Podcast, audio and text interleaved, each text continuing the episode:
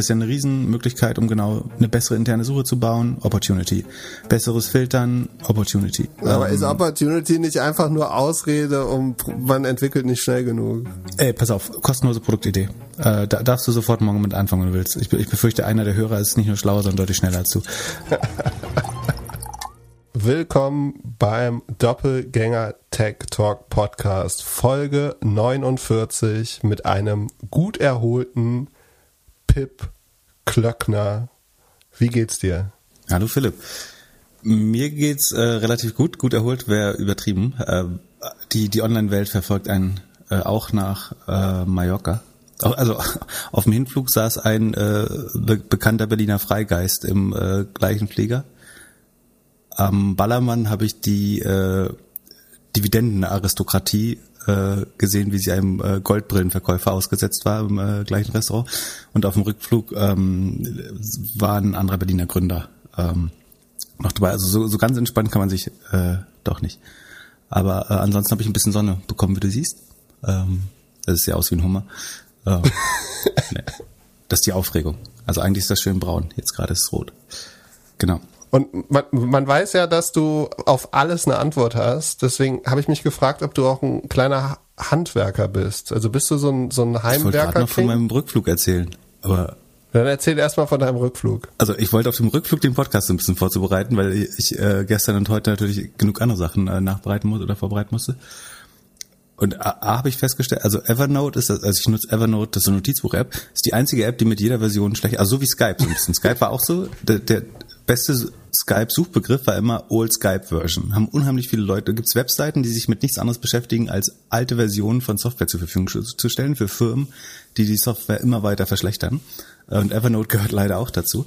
Unter anderem gibt's jetzt einen Hack, dass sie im Offline-Modus, also im Flugzeug, nicht mehr funktioniert. Äh, das ist natürlich der einzige Sinn einer Notiz-App, dass man, wenn man sonst nichts machen kann, zum Beispiel irgendwelche Gedanken runterschreiben kann. Und äh, das hat Evernote mit, den, mit dem neuesten Update aber unmöglich gemacht. Auf dem Computer habe ich schon alte Version, die ich nicht mehr update. Da konnte ich das Schlimmste verhindern, aber auf dem äh, Handy habe ich den Fehler gemacht, das automatisch abzudaten. Deswegen geht das nicht. Und ansonsten, ich muss sagen, Fliegen ist eine der Sachen, die ich ganz sicher nicht vermisst habe. Äh, das ist ja so ein bisschen, also einerseits ist das ein Melting Pot der Gesellschaft, den man zum Glück, also gerade wenn man nach Mallorca fliegt, muss man dazu sagen, äh, den man so ein bisschen dank Corona auch nicht mal nicht mehr erleiden musste. Ähm, und da gab's, da gibt's so wirklich Maskenverweigerer im Flughafen, die es irgendwie als, also die einem Purser oder einer Flugbegleiterin oder einem Flugbegleiter, der elf bis zwölf Stunden am Tag unter einer FFP2-Maske arbeiten muss, durchweg, meinen, dass sie für einen, für einen zwei Stunden Flug das nicht zumutbar wäre, die Maske auch über ihre Nase zu ziehen und so ein Quatsch, äh, kriegst echt ein zu viel.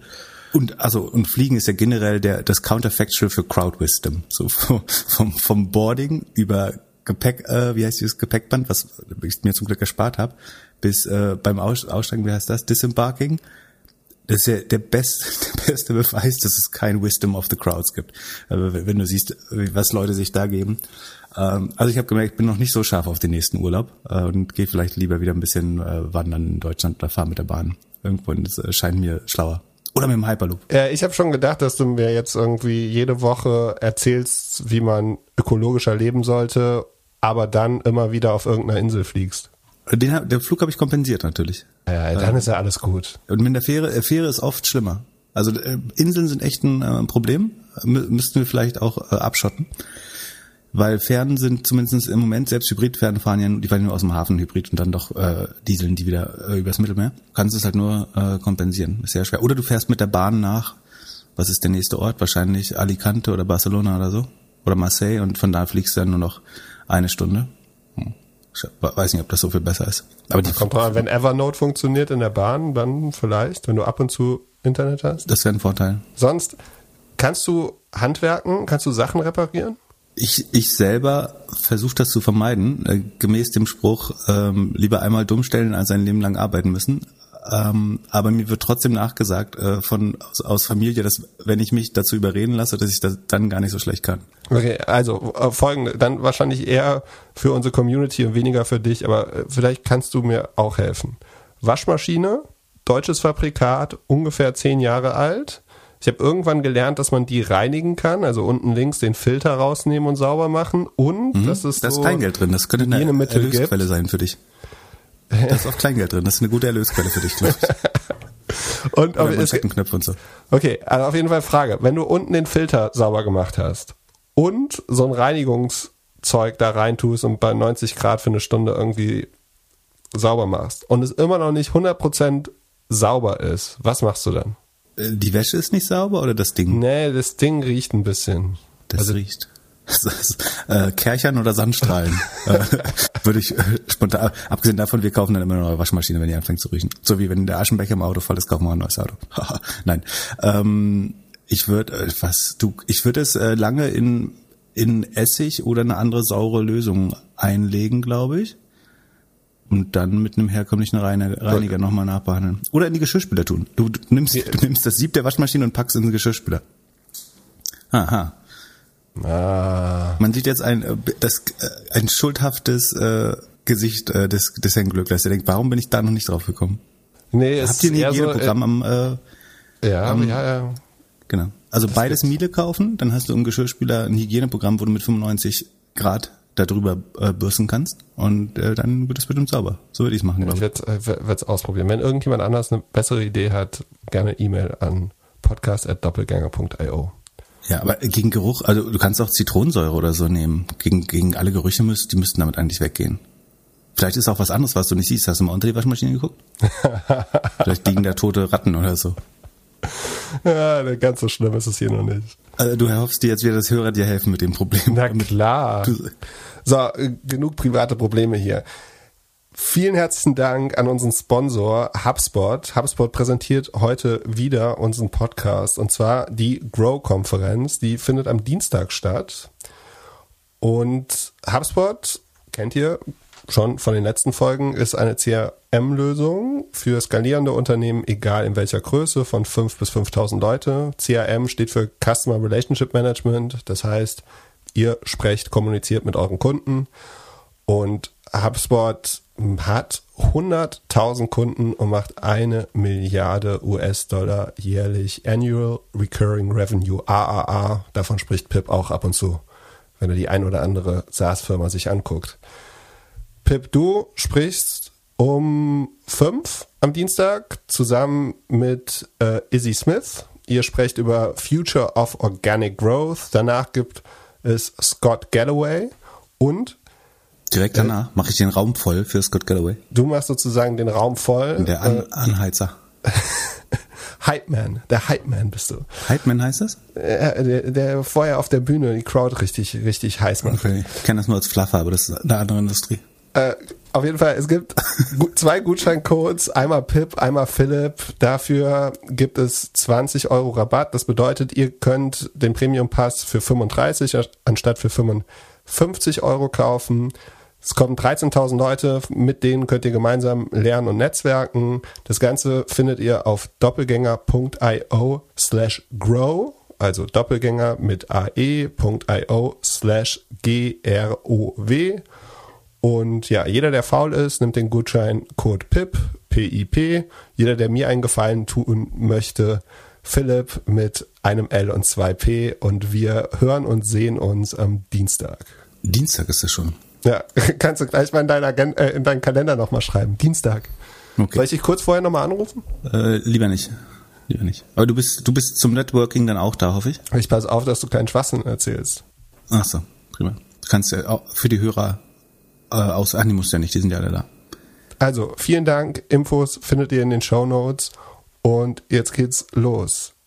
Ganz schön viele News diese Woche. Ähm, genau, wir haben, äh, wir, wir reden ja normalerweise nicht über jeden kleinen Startup-Deal, da gibt's äh, bessere Formate für, aber wenn Dinge besonders relevant oder besonders groß sind, dann nehmen wir den schon auf und davon gab's diese Woche relativ viele und das äh, jüngste und aktuellste ist heute Morgen äh, in unsere Vorbereitung äh, geplatzt und zwar hat Kaspar Schlenk von Finance Forward und Kapital ähm, für Kapital eine Story gescoopt, dass der Lakestar Spec von Klaus Hommels plant oder in Gesprächen ist, um die das deutsche Startup Home to Go per Spec an die Börse zu bringen.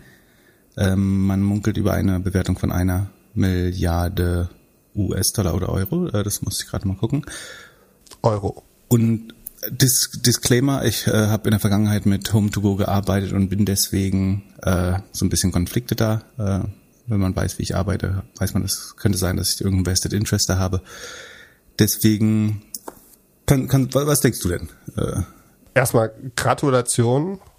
Pip ist wieder ein bisschen reicher. Du kannst die Welt wieder ein bisschen besser machen mit deinem Geld. Das ist Mutmaßung, ne? Ich bin ein bisschen überrascht über 73 Millionen Umsatz und eine Milliarde Bewertung. Und sonst. Weil? Ist das nicht ein krasses Multiple? Äh, was ist das denn für ein Multiple?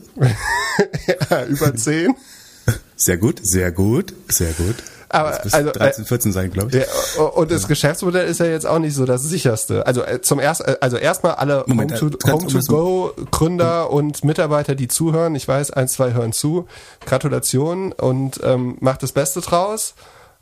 Aber so, also Kritiker, also in, in dem Kapital ähm, Artikel steht, Kritiker würden sagen, Hommels verkauft äh, seine eigene Firma oder speckt seine eigene Firma, weil er vier Prozent Anteile an der Firma hat. Ja, ich weiß schon, welcher Kritiker das äh, spätestens montags, wenn nicht äh, Sonntag noch äh, sagen wird, aber das ist ja eher so eine Privatfehde, äh, die da am, am, am Laufen ist. Ähm, aber tatsächlich ist Lex da schon, ich glaube, mit äh, 4% investiert äh, in Home2Go. Und der gleiche Investor äh, ist auch der Spec äh, Sponsor jetzt. Das ist auf jeden Fall richtig. Zu der Bewertung, weißt du, wie viel Umsatz Airbnb macht? und wie die bewertet sind? Naja, also um es vorwegzunehmen, deren Sales Multiple ist 26. Gut, aber die haben den, die haben den Nutzer. Wie, die haben die Nutzer? Also bei Airbnb äh, mache ich doch alles über die Plattform. Bei Home2Go werde ich doch einfach rausgelinkt, oder? Das funktioniert doch so wie Trivago. Äh, eben genau nicht. Oh, sondern, okay. Ähm, also das hat als Meta-Suche angefangen, gegründet von äh, Patrick André, ein äh, Ex-Home24 Mitarbeiter Wolfgang Heigel, Teil der deutschen äh, Travel Mafia, Gründer von äh, Sudo, äh, guter Bekannter, auch sehr kennt sich sehr gut aus im, im ganzen Travel Software Ökosystem und äh, in Travel Marktplätzen und äh, Nils Regge True Venture Ventures, ehemals Casamundo, auch äh, viele andere äh, Be Beteiligungen.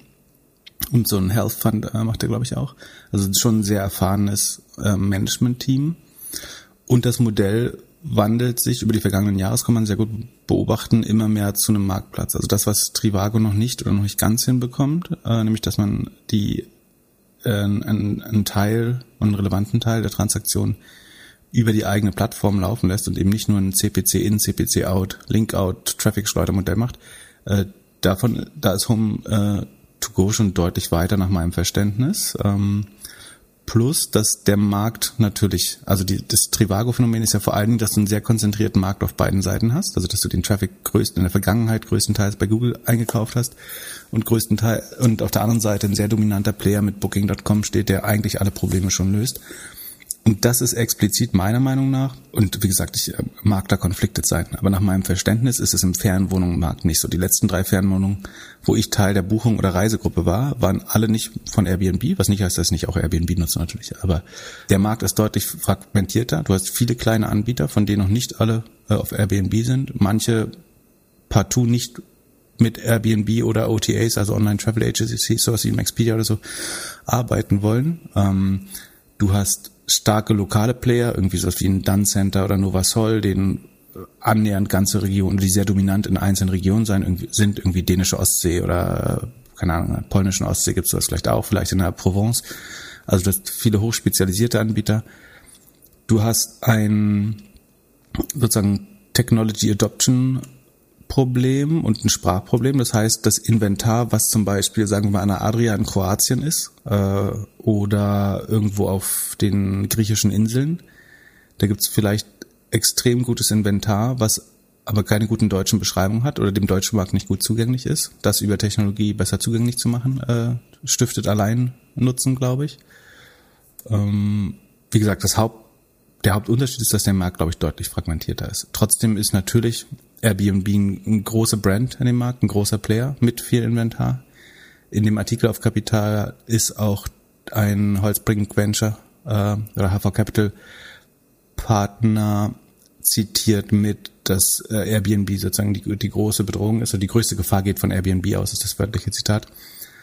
Das muss man vor dem Hintergrund sehen, dass die Lebensgefährtin des der Person, also wir wollen nicht unnötig in den Privatbereich gehen, aber da die die General Managerin von, äh, also Die hat auch mit mir zusammen und, und unter anderem bei Wimdu gearbeitet. Äh, sehr talentierte Managerin, soweit ich das einschätzen kann. Ähm, ist aber die Deutschlandmanagerin von Airbnb, deswegen würde ich äh, das Zitat so ein bisschen als nicht einwandfrei sehen.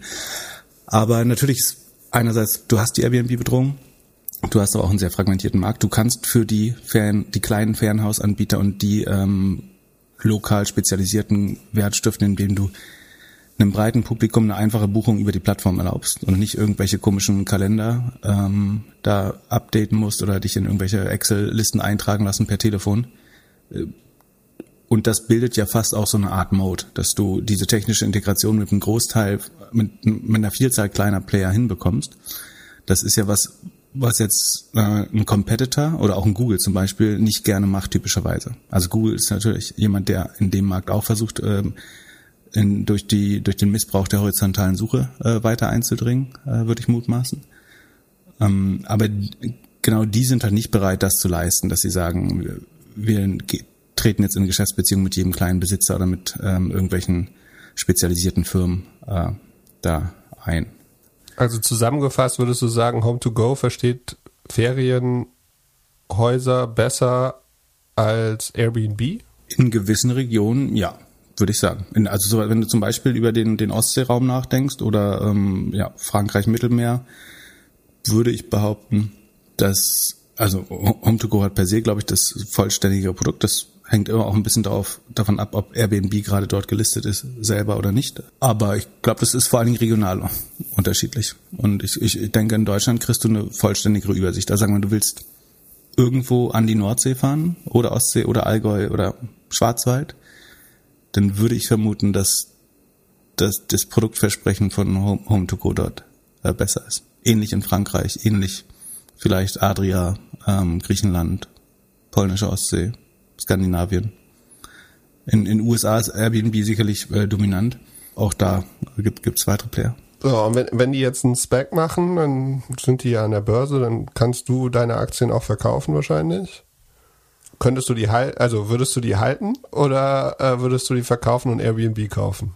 Das kommt auf den Preis an. Im Moment ist sozusagen, ist es von der Bewertung vom Sales Multiple halb so günstig. Und äh, der Spec hat übrigens positiv auf die Nachricht reagiert. Sekunde, ich muss mal gucken, was der neueste Kurs ist, aber ähm, der war, glaube ich, so drei, vier Prozent im Plus, nach, nachdem der Scoop rausgekommen ist. Das ist natürlich auch Perfect Timing, ne? Jeder schaut jetzt am Ferienhaus. Ja, und ich meine, das ja, glaubst du, dass Ferienhäuser tendenziell von Corona profitiert haben? Oder wie siehst du den Ferien, den, den, es gibt ja immer drei Wege zu wachsen. Das eine ist, der zugrunde liegende Markt wächst, äh, das andere ist, du, du grabst more Market Share und das dritte ist irgendwie M&A, was dazu kaufen ähm, oder in neue Märkte eintreten. Na, ich glaube, wir, was wir jetzt erleben, dass wir erleben jetzt, dass einfach die Preise alle doppelt so teuer werden im Ferienbereich. Also jeder versucht jetzt Urlaub zu machen, Flüge sind super teuer, also super anstrengend irgendwo hinzufliegen. Das heißt, Ferienwohnungen, Ort, Ostsee, Nordsee und so weiter werden bestimmt eine riesen Anfrage haben und die Preise explodieren und das ist ja für die Plattform alle gut. Genau. Und also du hast dieses Remote, wie heißt das, Vac Vac äh, Staycation, also dass Leute zum Arbeiten Ferienhäuser langfristig nutzen, was eigentlich immer schöne Warenkörbe sind. Äh, das könnte gut weiter sich als Trend fortsetzen. Du hast das sagen, wieder die ja Revenge Travel äh, wird kommen.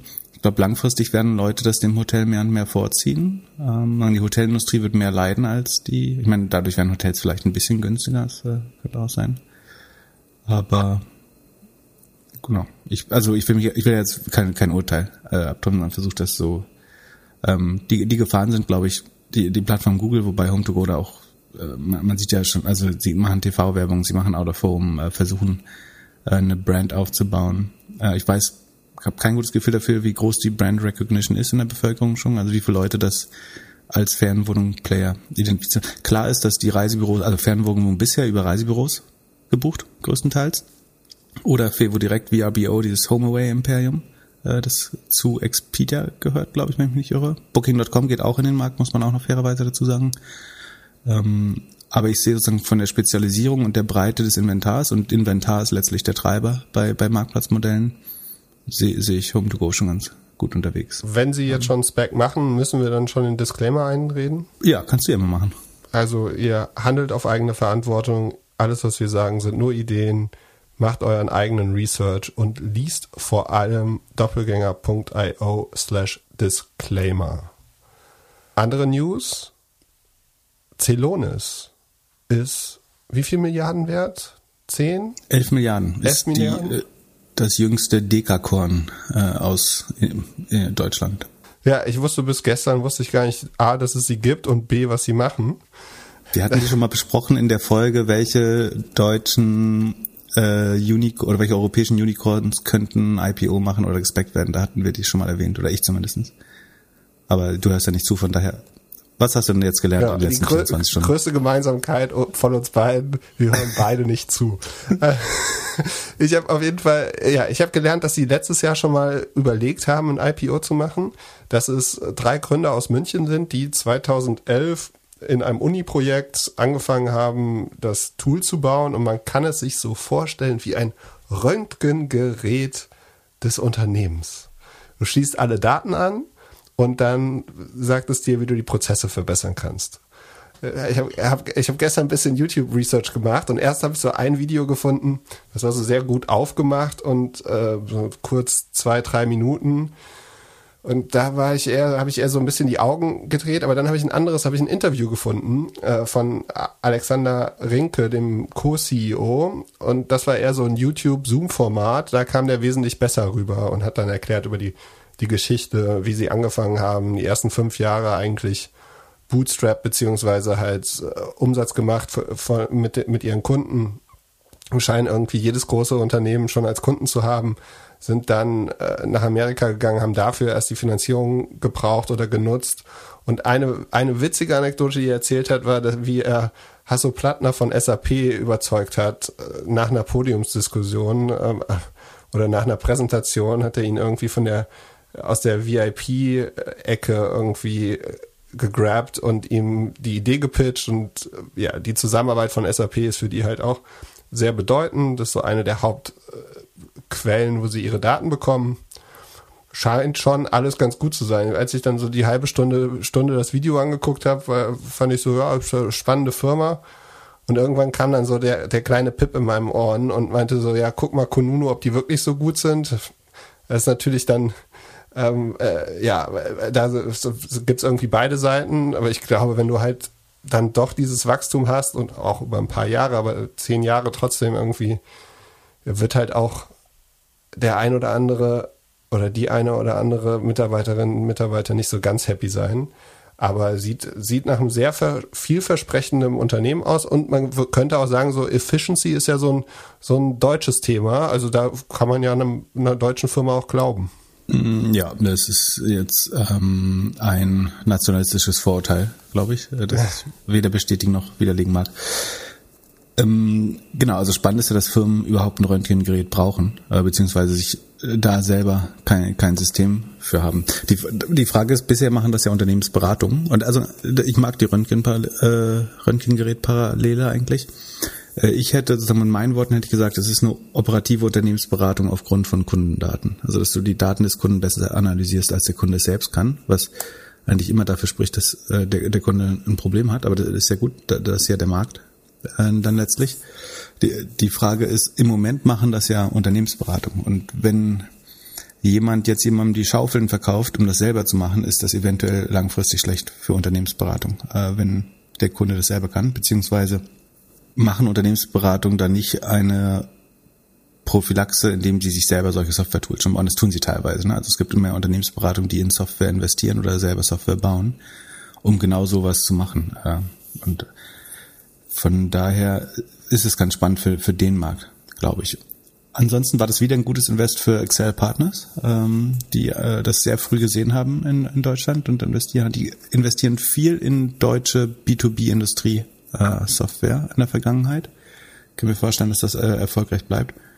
Und man kann das sehr gut. Mit welcher Firma würdest du es am ehesten vergleichen?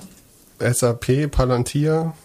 Ja, UiPath eigentlich. Die, das ist ja letztlich Process Mining, was die machen und äh, müssten zumindest um, teilweise um die gleichen Etats kämpfen wie UiPath, wenn ich mich nicht irre.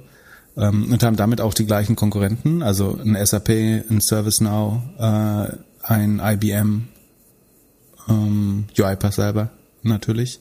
Das heißt, aber der, der Markt da ist der underlying Market zum Beispiel riesig groß. Ne? Also man glaubt, es wird irgendwie ein, also Katie, Katie Wood denkt, es ist irgendwie drei Milliarden, zehn Milliarden, äh, Trilliarden, Entschuldigung, Markt.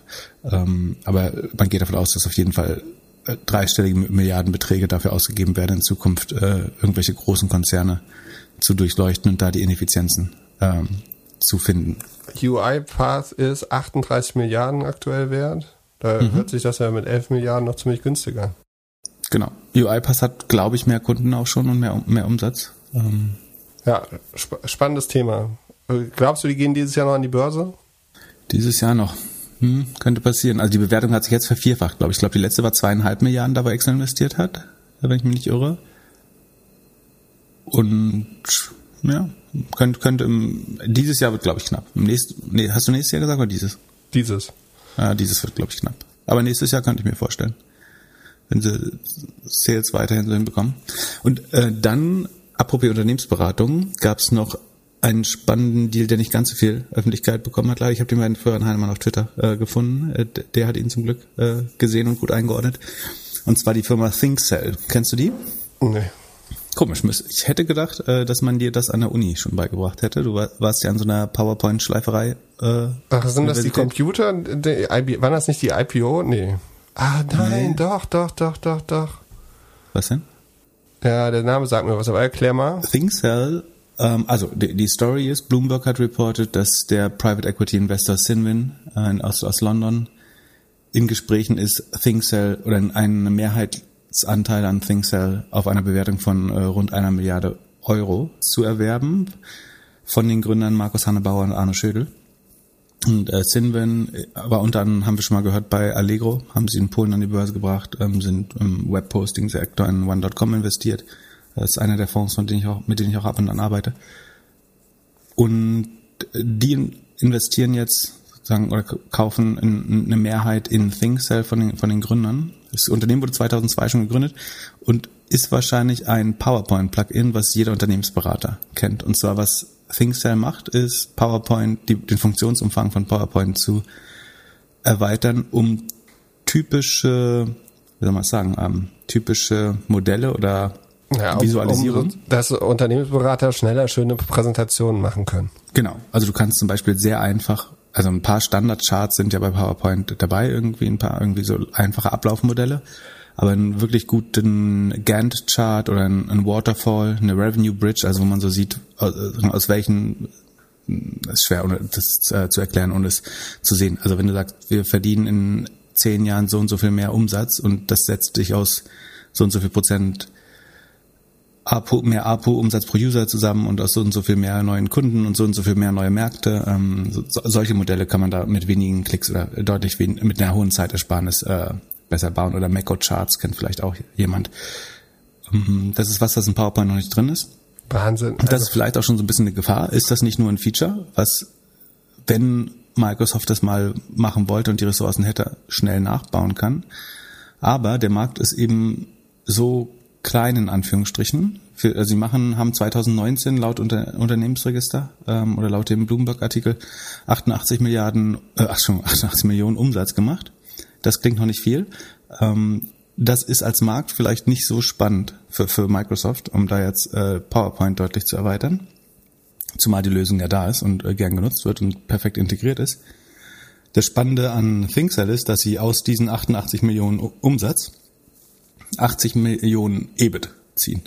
Also eine EBIT-Marge von 91 Prozent haben, was unseen of ist. Äh, mir fehlen die deutschen Worte, das zu beschreiben, aber ähm, dazu, um das zu erreichen, muss man sonst in kriminelle Aktivitäten äh, sich engagieren. Äh, das gibt sonst, glaube ich, nur im Drogenhandel oder Menschenhandel. Ich weiß nicht, wo man 91 Prozent EBIT-Marge bekommt. Also das heißt, übersetzt von, von 10 Euro Umsatz bleibt 1 Euro äh, in der Firma hängen. Also ein bisschen mehr sogar. Äh, Entschuldigung, nee, andersrum. Äh, sagen, um 10 Euro Umsatz, äh, was für ein Quatsch, um 10 Euro Umsatz zu generieren, äh, muss man nur einen Euro Umsatz äh, ausgeben ähm, in R&D. Was vielleicht daran liegt, dass sie relativ wenig Marketing machen und vielleicht ist das auch die Hypothese, warum man das kauft, weil man denkt, man kann mit Marketing noch mehr Leute erreichen. Fakt ist aber, ich glaube, jeder Unternehmensberater, jeder Investmentbanker, jeder Elite-Student kennt das Tool schon. Und die Frage ist, wohin kann das jetzt noch wachsen. Also es ist hyperprofitabel, aber vielleicht auch, weil es gar keine guten Möglichkeiten gibt, ähm, da mehr Geld in Marketing zu stecken.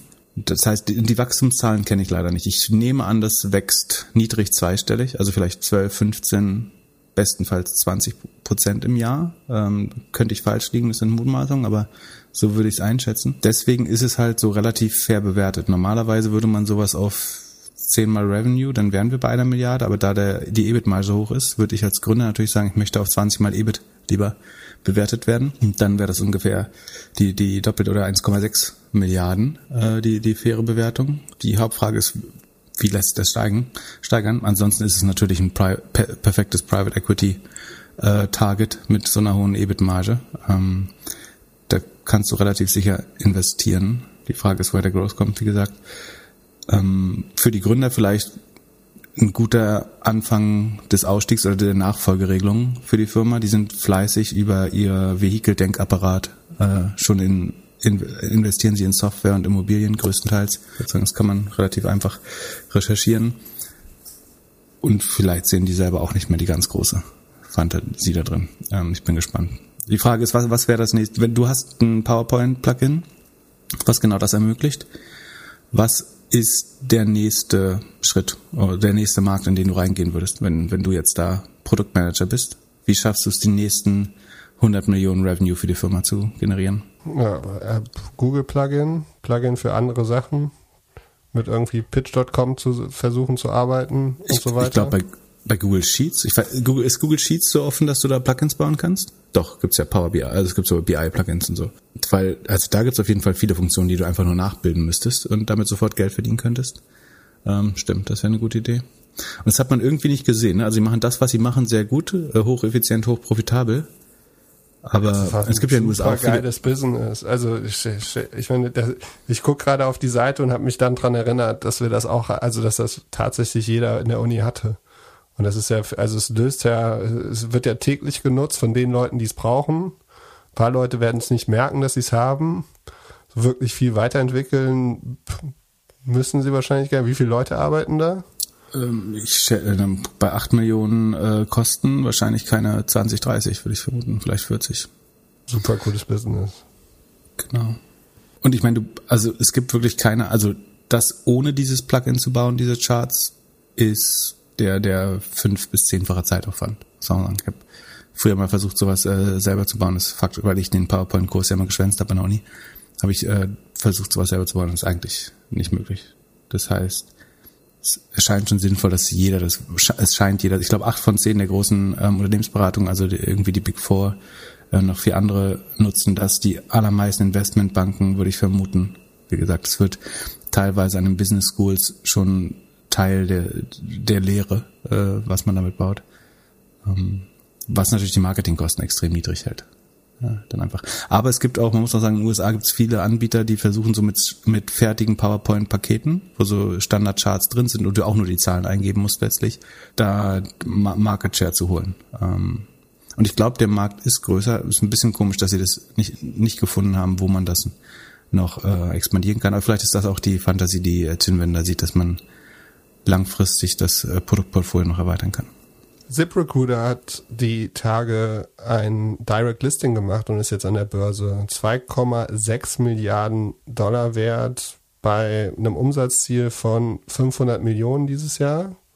Glaubst du, äh, im ganzen Jobmarkt ist jetzt viel Fantasie drin in den kommenden Monaten? Also die hatten auf jeden Fall zwei schwere Jahre hinter sich. Ne? Mit äh, Corona war jetzt äh, nicht nicht gut für für Indeed, ZipRecruiter, äh, Stepstone und so weiter.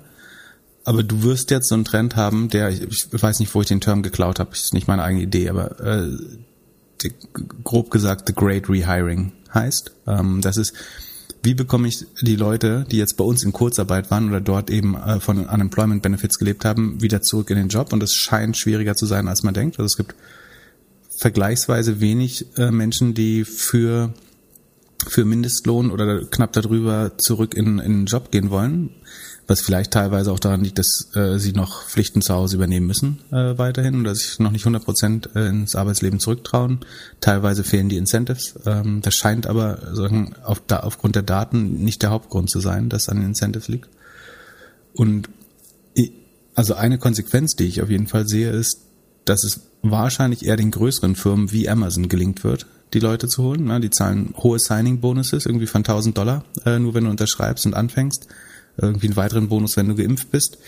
Ähm, und man darf jetzt äh, kiffen. Bei immer früher hatten die immer einen Drug-Test, der wurde gerade abgeschafft. Äh, du wirst auf, Canna, Canna, äh, auf THC getestet, ähm, wenn du anfängst. Das hat die äh, Cannabis-Aktien irgendwie 15 Prozent hochgetrieben, nur dass Amazon den Drug-Test äh, absetzt. Vollkommen gaga. Und, und die zahlen deutlich mehr Mindestlohn. Dann 15, äh, jetzt gesteigert auf 17 äh, Dollar pro Stunde. Ich glaube nationwide, wenn ich mich nicht irre. Zumindest ja, das muss unheimlich krass für die Gastronomen und so sein. Genau. Und da steht halt im Fenster Help Wanted 10 Dollar pro Stunde. Und vielleicht mögen nicht alle Leute im, im Warehouse bei Amazon arbeiten, aber 17 Dollar und wahrscheinlich ein paar Health Benefits im Vergleich zu 10 Dollar. Ich, also es wird schwer für die SM, SMEs, die äh, in Deutsch sagt man KMU, kleine und mittlere Unternehmen äh, oder Small Medium Enterprises, für die Personal wieder zu finden, ist glaube ich deutlich schwerer. Und vielleicht wird davon ein ZipRecruiter profitieren. ZipRecruiter hat zwei, also meiner Meinung nach, zwei große Kundengruppen, die sich aber auch komplett unterschiedlich verhalten. Das eine ist große Enterprise Accounts, die mehrere tausend Leute im ähm, Jahr einstellen. Das ist eigentlich eher die Klientel, die in Europa zum Beispiel in Stepstone auch bedienen würde. Wenn du auf den Average Revenue per User schaust bei ZipRecruiter ähm, und die Revenue Retention, dann siehst du aber auch, es muss auch eine große Anzahl kleiner Player geben, die keine gute Retention haben, weil sie entweder nicht jedes Jahr verschiedene Leute einstellen oder weil sie auch teilweise out of business gehen. Äh, da ist die Quote bei SMEs natürlich äh, deutlich höher. Beide Segmente sollten auf jeden Fall anziehen und den größeren Pain hat aber, glaube ich, das kleine Segment gerade. Beziehungsweise für die wird Personalmangel ein Überlebenskriterium jetzt in diesem Great Rehiring.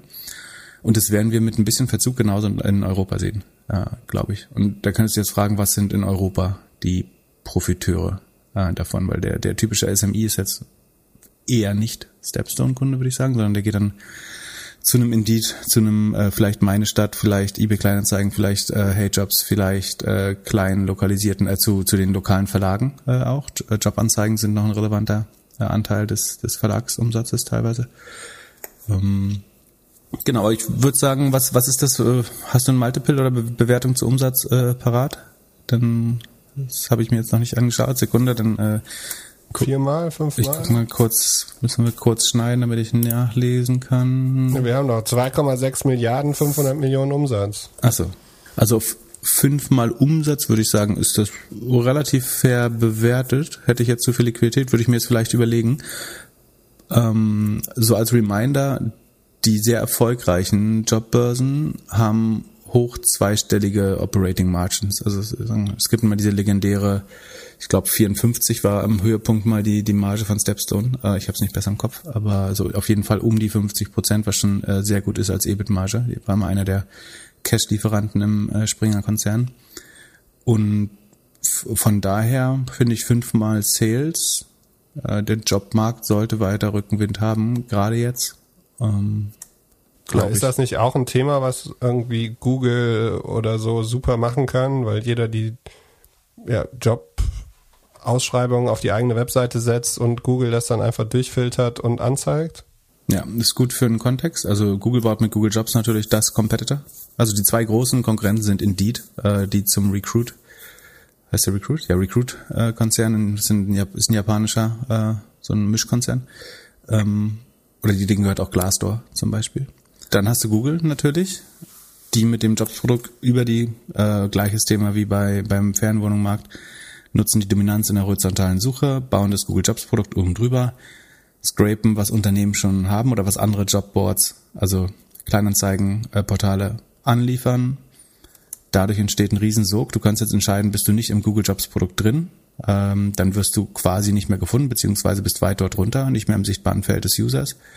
Ähm, das heißt, du musst mitmachen, dadurch wird das Jobs-Produkt von Google immer werthaltiger, was ansonsten sozusagen, was der Markt nicht brauchte. Aber dadurch, dass dann fast jeder Teilnehmer zumindest den Sog oder Zwang hat, da mitzumachen, wird das Produkt leider zwangsläufig dann sogar besser von Google. Ähm, und das ist die Gefahr und die Frage ist, wird dann da eben Riegel vorgeschoben. Ich bin mir sicher, oder beziehungsweise ich bin mir nicht nur sicher, sondern es gibt schon die ersten Beschwerden äh, aus, aus der Jobboard-Branche, äh, die der EU vorliegen. Ähm, und letztlich muss das genauso entschieden werden. Also meiner Meinung nach sollte das genauso entschieden werden wie, wie Shopping und andere Cases, dass es ein, dass ein Marktmach missbräuchlich ist. Google schiebt da drüber drei so kleine Links mit den ansonsten organischen äh, Best Listings, um zu sagen, schau mal, unser Produkt, wir stellen unser, unser Produkt doch gar nicht auf eins, sondern wir haben drei Links, drei horizontale Links, lustigerweise, ähm, wo bereits gemessen wurde, dass sie in weniger als ein Prozent der Fällen überhaupt geklickt oder gesehen werden, schon um das so ein bisschen zu antizipieren, dass sie wahrscheinlich da argumentieren werden müssen, warum sie sich selber präferieren in der Suche. Das, das ist eine Gefahr, aber also, du hast ZipRecruiter bestimmt auch schon oft in Podcast-Werbung äh, gehört, unter anderem äh, bei Pivot und die versuchen auch eine starke Marke, ich glaube, sie haben Super Bowl-Ad äh, gehabt, wenn ich mich nicht irre. Ähm, das heißt, sie versuchen schon eine starke Marke aufzubauen und äh, die sagen sich aus dem Google-Markt so ein bisschen äh, unabhängiger zu machen. Aber ja, Google ist alles, was Suche ist, da wird Google äh, und Amazon ein großer Gegner von dir sein und man muss so ein bisschen darauf hoffen, äh, dass die Wettbewerbsbehörden dem, also insbesondere diesem ähm, diesen Self-Preferential Listings von Google einen Riegel vorschieben mehr und mehr. In Shopping wurde es ja so entschieden und äh, trotzdem ist es letztlich nicht unterbunden und der meiner Meinung nach miss, geht der Missbrauch äh, dort weiter. Aber die, die Antitrust-Schrauben werden ja tendenziell eher an, angezogen jetzt. Von daher bin ich da optimistisch, dass Google es vielleicht nicht perfekt schafft, auch den Markt äh, sich wieder selber zu schenken. Ansonsten, wir haben noch äh, Flixbus hat ebenfalls eine beeindruckende Runde geraced, ähm, 650 Millionen US-Dollar eingesammelt auf drei Milliarden Bewertungen. Ähm, ein Teil davon ist Debt Financing, also äh, Fremdkapital. Ähm, also nicht alles äh, es kommt, stammt aus einer Kapitalerhöhung. Es ist keine Downround, obwohl Flixbus mit Sicherheit die zwei schlechtesten Jahre äh, der Geschichte hinter sich hat, oder zumindest im Vergleich zum, zu 2019. Ähm, aber glaubt offenbar, dass sie gut aus der Krise kommen. Der Plan ist auf, ich glaube, in Deutschland ist man relativ äh, dominant, will man wahrscheinlich nicht hören als Firma, aber äh, das ist, glaube ich, der Fakt, dass äh, sie auf dem Fernbusmarkt in Deutschland dominant sind. Blablacar aus Frankreich greift trotzdem noch relativ stark an in vielen Ländern. Ähm, aber die Fantasie ist, glaube ich, ein klein bisschen der Zugmarkt. Äh, also auf der Schiene gibt's ja Flixtrain. Äh, die größte Fantasie ist, glaube ich, aber, dass man in den USA dieses Greyhound Imperium, also die US-Fernbusse, ablösen kann mit höherer Effizienz, besser, besserer Buchbarkeit, besserer Verlässlichkeit. Ähm, und ich, ich glaube, man hat einen guten Shot da drauf. Das ist bestimmt nicht einfach, äh, geht bestimmt nicht schnell. Aber sozusagen, wenn man schaut, mit was für einer Operation kognitiven Exzellenz sie äh, Deutschland aufgerollt haben, als der Markt liberalisiert wurde, würde ich sagen, man kann zumindest darauf spekulieren, dass sie das auch in nicht nur anderen Ländern, sondern sogar in den USA hinbekommen könnten. Ansonsten sind in Schweden gestartet, glaube ich, dieses Jahr oder letztes Jahr, äh, versuchen das gleiche. UK, Portugal, Spanien, Frankreich. Frankreich ist Blablacar, glaube ich, noch, äh, oder Blablabus, oder wie es heißt, äh, noch relativ groß. Was sind die jetzt wert? Du meinst Blablacar oder Flixbus? Flix. Äh, drei Milliarden ist die letzte Bewertung die, also auf der diese Runde stattgefunden haben soll. Auch da, wenn man jetzt sozusagen ein gutes Revival zeigen kann, ich, ich glaube, das wäre besser, wenn man da zwei Jahre sehen würde und nicht nur eins, aber dann steht auch da sicherlich ein IPO im Raum. Ähm, oder ein Spec, man weiß es nicht. Ähm, muss man jetzt zeigen, wie, wie schnell man die Operations wieder hochgefahren ja, bekommt. Prinzipiell müssten auch die ja vom Revenge Travel ähm, es reisen ja nicht nur Superreiche jetzt oder äh, gut verdienender Mittelstand, sondern es gibt vielleicht auch mal Leute, die sich halt, die mit dem Fernbus in eine Fernwohnung, die sich zu vier Teilen fahren wollen. Ähm, davon sollten sie auch profitieren. Die Frage ist, ob es noch so viel Mobilität, ein guter Punkt. Ich könnte mir vorstellen, dass ein Teil der Flixbus Klientel Pendler waren, also die irgendwie entweder Sonntag mit dem letzten Bus oder Montag mit dem ersten Bus zur Arbeit gefahren sind, in eine Stadt, die vielleicht 100, 200 Kilometer entfernt liegt, vielleicht länger, und dann freitags mit dem letzten zurück. Die Frage ist, ob das wiederkommt oder ob solche Jobs nicht teilweise remote bleiben. Ja, und die sind halt immer in Konkurrenz zur Bahn und je nachdem, wie die Politik die Bahn subventioniert und unterstützt, ist das halt auch nochmal eine Frage. Ja, die Bahn hat ja jetzt äh, gut Subventionen bekommen, zwei Tagen. Ist Frage, ob da noch mehr rein obwohl, je, je nachdem, was die nächste Regierung auch wird, also öffentliche Verkehrsmittel werden netto, glaube ich, mehr Subventionen bekommen, in, egal was die Regierung wird, würde ich fast sagen. Ähm, solange nur die Höhe äh, richtet sich so ein bisschen daran, welche Partei an die Macht kommt. Das wird schwer, genau, ja, gegen, gegen die Schiene. Ja, gegen die Schiene wird schwer, aber vielleicht können sie sich gegen das Auto positionieren, indem sie sagen, fahr lieber Bus, das ist besser für die Umwelt. Genau, es ist äh, ja netto, ich glaube, besser als ein ICE, vor allen Dingen, wenn du die Infrastrukturkosten mit einbeziehst, könnte ich mir vorstellen. Ähm, auf jeden Fall viele Mega-Runden äh, diese Woche, deswegen hat es auch einen guten Teil unserer Zeit heute verdient gehabt. Was, was gab's da noch? Tom hat uns eine E-Mail geschrieben an podcast.doppelgänger.io und so ein bisschen die Reise der Wirtschaft jetzt post-Corona aufgemalt. Also die Wirtschaft zieht an, es gibt äh, keinen Strafzins, äh, Aktien, es wird in Aktien investiert, äh, Multiples steigen, Nachfrage nach Immobilien steigt, Preise gehen hoch, Krypto platzt wegen Digital Euro und Regulierung. Gelder werden abgezogen, wieder in Aktien reinvestiert, äh, Sollzins steigt wieder langsam, Raten der Häuser verdoppeln sich äh, nach Zinsbindung und Leute brauchen auf einmal liquide Mittel, um die äh, Immobilien abzuzahlen und es platzt oder der Aktienmarkt platzt. Er würde von dir gerne wissen, wie man davon profitieren kann. Also glaubst du ein ähnliches Szenario und wie stellst du dich dafür auf? Ja, das klingt nach einem Doomsday-Szenario. Ich versuche es einmal durchzugehen, ob das sozusagen von den Schlussfolgerungen richtig ist.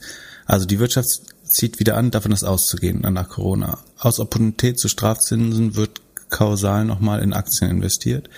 Ähm, davon würde ich auch ausgehen, dass solange die Zinsen niedrig bleiben oder selbst wenn sie sich nur leicht erhöhen, äh, sozusagen reale Assets ähm, weiter im Preis steigen. Also Aktien wahrscheinlich, solange es zu so einem Crash nicht kommt, die Aktien weiter steigen. Die Multiples steigen, äh, logische Konsequenz. Die Nachfrage nach Immobilien steigt aufgrund guter Wirtschaft und Preise. Da würde ich sagen, die, die steigt eher auch aus dem gleichen Grund, nämlich dass der Opportunitätszinssatz zu niedrig ist.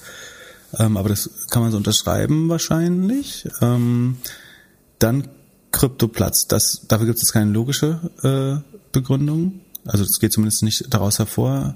Achso, ach doch, steht aufgrund Digital-Euro und Regulierung. Dass der Digital-Euro wirklich, also die, die Schlussfolgerung würde ich nicht halten. Sei es der digitale Yuan in China oder der digitale Euro oder US-Dollar, ähm, der zentrale, die zentrale digitale das ist ja nicht, was die Kryptoinvestoren suchen. Die investieren ja nicht dort rein, weil sie glauben, das wird das neue Geld oder das wären Mittel zur Transaktion. Zumindest ist es mein Verständnis und meine Hypothese, wenn ich Krypto kaufe. Das ist eher Spekulation, Wertsteigerung, Wertaufbewahrung. Als Transaktionsmittel sind die Dinger trotzdem alle nicht ähm, geeignet, nach, nach meiner Auffassung. Und deswegen, dass durch digitale souveräne Währung, also von Staaten herausgegebene Währung, Krypto platzt, die Schlussfolgerung glaube ich nicht, weil es im Kopf der Anleger zwei verschiedene Kassen sind. Das eine ist die Transaktionskasse, das heißt die zentralen, äh, souveränen digitalen Währungen konkurrieren meiner Meinung nach mit Giralgeld, mit äh, Kreditkarten, ähm, Einlagen oder mit irgendwie Einlagen, die du bei der Bank hast oder bei einem PayPal vielleicht auch oder in irgendwelchen digitalen Wallets, wo Bargeld drin liegt. Mit Krypto-Wallets was wie gesagt ein anderes äh, Geldfach im Kopf des, des Konsumenten ist, meiner auch konkurrieren digitale souveräne Währungen meiner Meinung nach nicht. Deswegen würde ich die These nicht halten. Und seine zweite äh, Mutmaßung ist Regulierung. Das kann natürlich sein, dass das mehr reguliert wird, aber Währung, also Kryptowährungen wirklich effizient zu regulieren, ist relativ schwer. Das kriegst du eigentlich nur in China hin und selbst da sollte es schwer werden. Also da, kannst du diese Crypto Firewall aufbauen, dann wird es schwer, das Mining Network in China mit dem internationalen Internet und damit der, der Blockchain zu verbinden. Da kann man sagen, in China kann das sein und das hat auf jeden Fall Einfluss auf den Wert von Kryptos in der ganzen Welt. Ansonsten, du kannst Steuern da, darauf erheben. Das würde im Zweifel dazu führen, dass die Leute Krypto länger halten einfach. Du kannst du kannst es outlawen, dass du es für illegal erklärst. Das ist, glaube ich, schwer äh, und würde das nur noch mehr, würde es vielleicht sogar befeuern. Ähm, das ist so ein bisschen wie du das Halten von Gold irgendwann mal illegal gemacht hast oder so in einzelnen Ländern. Ich glaube nicht, dass westliche Staaten, also so viel Support wie Krypto schon hat inzwischen, glaube ich nicht, dass westliche Staaten sich das erlauben können, äh, das komplett illegal zu machen, Krypto zu halten. Sie können es transparenter machen, also den, den Know Your Customer Prozess durchsetzen, also dass das viel mehr reguliert wird wie, eine, wie eine Bank, und das passiert ja eigentlich teilweise schon, ähm, um es dann auch besteuern zu können, die Gewinne. Ich glaube, das ist fair. Ich glaube, es muss auch eh passieren. Und dann, wenn das alles passiert ist, erschließt es sich als Anlageklasse ja eher, eher noch für noch mehr Leute. Das könnte sogar langfristig vorteilhaft sein. Deswegen glaube ich den Part nicht, aber wir können das Szenario trotzdem äh, weiterspielen. Aber Regulierung bleibt immer eine Gefahr für Krypto trotzdem. Das auch. Ich glaube nur, dass man es nicht einfach verbieten kann in westlichen äh, Gesellschaften. So, dann Gel Gelder werden abgezogen aus Krypto offenbar und auch in Aktien reinvestiert. Okay, das sollte dann die Aktie noch weiter treiben. Wie gesagt, ich, ich glaube die These dahinter nicht, aber wir spielen das jetzt trotzdem durch. Ähm, das heißt, Aktien werden weiter überwertet, logischerweise. Soll Zinsen steigen wieder langsam? Da, davon ist auszugehen, dass irgendwann die äh, Zinsen steigen und die Raten der Häuser verdoppeln sich in zehn Jahren. Das Was denkst du, wann die Zinsen anfangen zu steigen? Ein Jahr, fünf Jahre, zehn Jahre?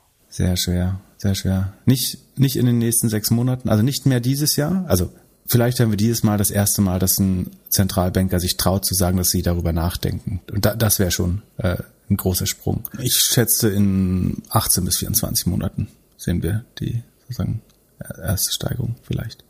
Aber also der Grund, warum das unwahrscheinlich ist, ist, sagen die Staaten haben sich alle verschuldet und das, das ist so, als wenn du sagst, ich möchte jetzt freiwillig mehr Geld zahlen für meine Schulden. So, das deswegen hat, haben die Staaten ein sehr niedriges also die Staaten haben ein höheres Interesse zu sagen, äh, wir sehen nirgendwo Inflation. Bloß weil alles doppelt so teuer ist, ist das noch keine Inflation.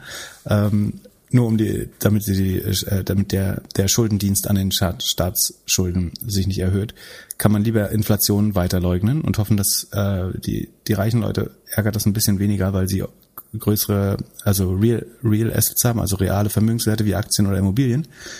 Da ist gibt einem Inflation fast Rückenwind, weil äh, auf dem Papier wird man immer reicher zumindestens. Die, die Inflation am meisten trifft, äh, sind Menschen, die kleinere Vermögen auf dem Konto haben. Äh, das sind die Leidenden. Deswegen kannst du diese, wie sagt Scott Galloway immer so schön, du kannst eine consensual hallucination daraus machen, dass der Staat und äh, die Reichen sich darauf einigen, wir akzeptieren Inflation. Wir haben alle reale Assets, deswegen ist uns äh, Geld ein bisschen weniger wichtig. Äh, und dafür bleiben die Staatsschulden äh, halt günstig zu verwalten äh, mit einem niedrigen Schuldendienst. Genau, aber irgendwann könnten die, um dem Szenario jetzt vom äh, Tom zu folgen, die Sollzinsen wieder steigen, ähm, die Raten der Häuser verdoppeln sich, dann hättest du eventuell eine Immobilienkrise, wenn dann die Leute die Häuser nicht mehr bezahlen können, die sie jetzt alle auf 0% oder was, was ist der 1,6, 1,9% finanziert haben, das läuft dann vielleicht in zehn Jahren teilweise ab, dann wären die Zinsen etwas höher, dann können sie eventuell den Schuldendienst nicht erbringen für ihre eigene dann würde es zu einem, also so wie US-Immobilienkrise kommen, wobei ich nicht glaube, dass wir so über, da haben Leute ja zwei, drei Häuser. Das gibt es teilweise auch, dass Leute in Immobilien spekulieren und haben nebenbei noch zwei Nebenwohnungen und so. Aber ich glaube, ich sehe es zumindest in Europa nicht, nicht ganz so brachial, dass dann zu einem Immobiliencrash kommen würde, auch wenn die Preise sicherlich kurzfristig leiden würden. Leute brauchen liquide Mittel, ähm, das stimmt so oder so. Und der Aktienmarkt platzt dann platzt der Akt, weil die Leute die liquiden Mittel aus dem Aktienmarkt abziehen. Hm.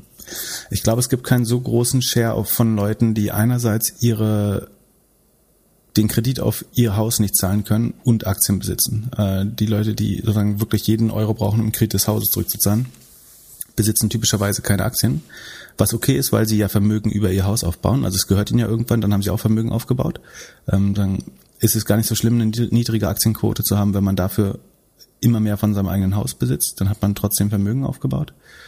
Ähm, deswegen würde ich jetzt auch dem Teil nicht 100 Prozent äh, folgen.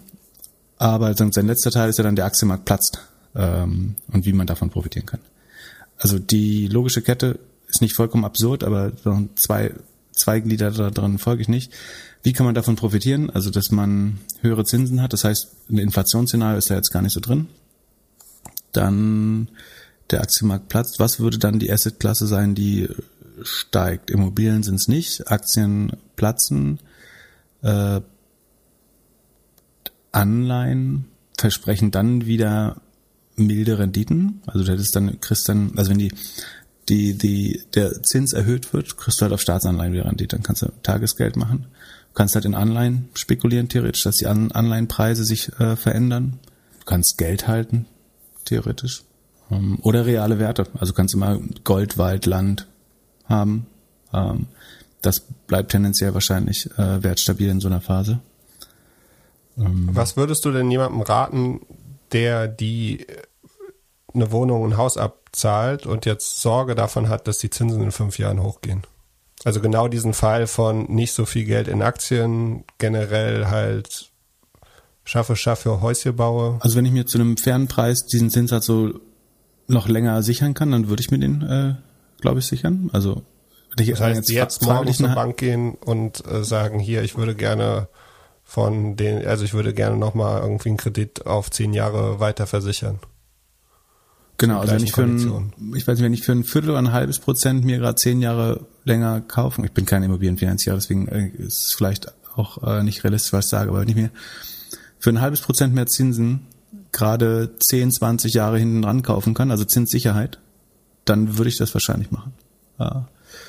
Und das verlängern, weil das die Zinsen jetzt lang, ich meine, wann würde ich falsch liegen, wenn wir langfristig jetzt Nullzinspolitik machen, ähm, das zur Staatsfinanzierung wird, Geld zu drucken, dann wäre das eine dumme Entscheidung, äh, was ich gerade gesagt habe. Ansonsten, wenn man damit rechnet, dass Zinsen sich wieder normalisiert, dann wäre es schlau, sich das möglichst lange äh, festschreiben zu lassen, den den niedrigen Zins. Alternativ kann man auch sozusagen sich das sparen, das gleiche Geld in Aktien legen und damit arbeiten. Ähm, und dann hoffen, dass der Aktiengewinn das ausgleicht. Aber in dem Szenario, was jetzt beschrieben wurde, würde ja sowohl Aktien als auch Immobilien äh, leiden. Hast du dir die Zoom-Earnings angeguckt? Natürlich. Ähm, die waren äh, erstaunlich. Du hattest, ich äh, sage Disclaimer, du hattest mich aus äh, Zoom äh, rausgequatscht. Im ich will nochmal sagen, wann. Es war äh, Oktober, Mitte Oktober 2020 zum Peak. Okay. Und wann, wie stand es da? Wo steht es heute? Da stand die Aktie bei 559. Jetzt heute steht es? Steht sie bei 325. Hast du sehr gut gemacht. Du sollst, also ich, ich erwarte, also mindestens ein Dankeschön wäre gut. Äh, hast du ja, ja jetzt sozusagen. Habe hab ich gesagt. Also äh, ich gestehe gerne ein, dass es ein äh, guter Tipp war. Trotzdem waren das war kein Tipp, es war eine Idee. Ach so, es war eine Idee, mir jede, jede Folge Angst zu machen, bis ich aufgegeben habe.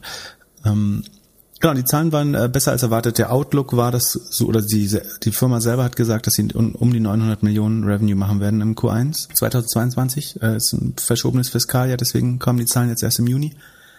Und sie haben 956 Millionen geschafft im ersten Quartal. Das entspricht einer Steigerung von 191 Prozent immer noch.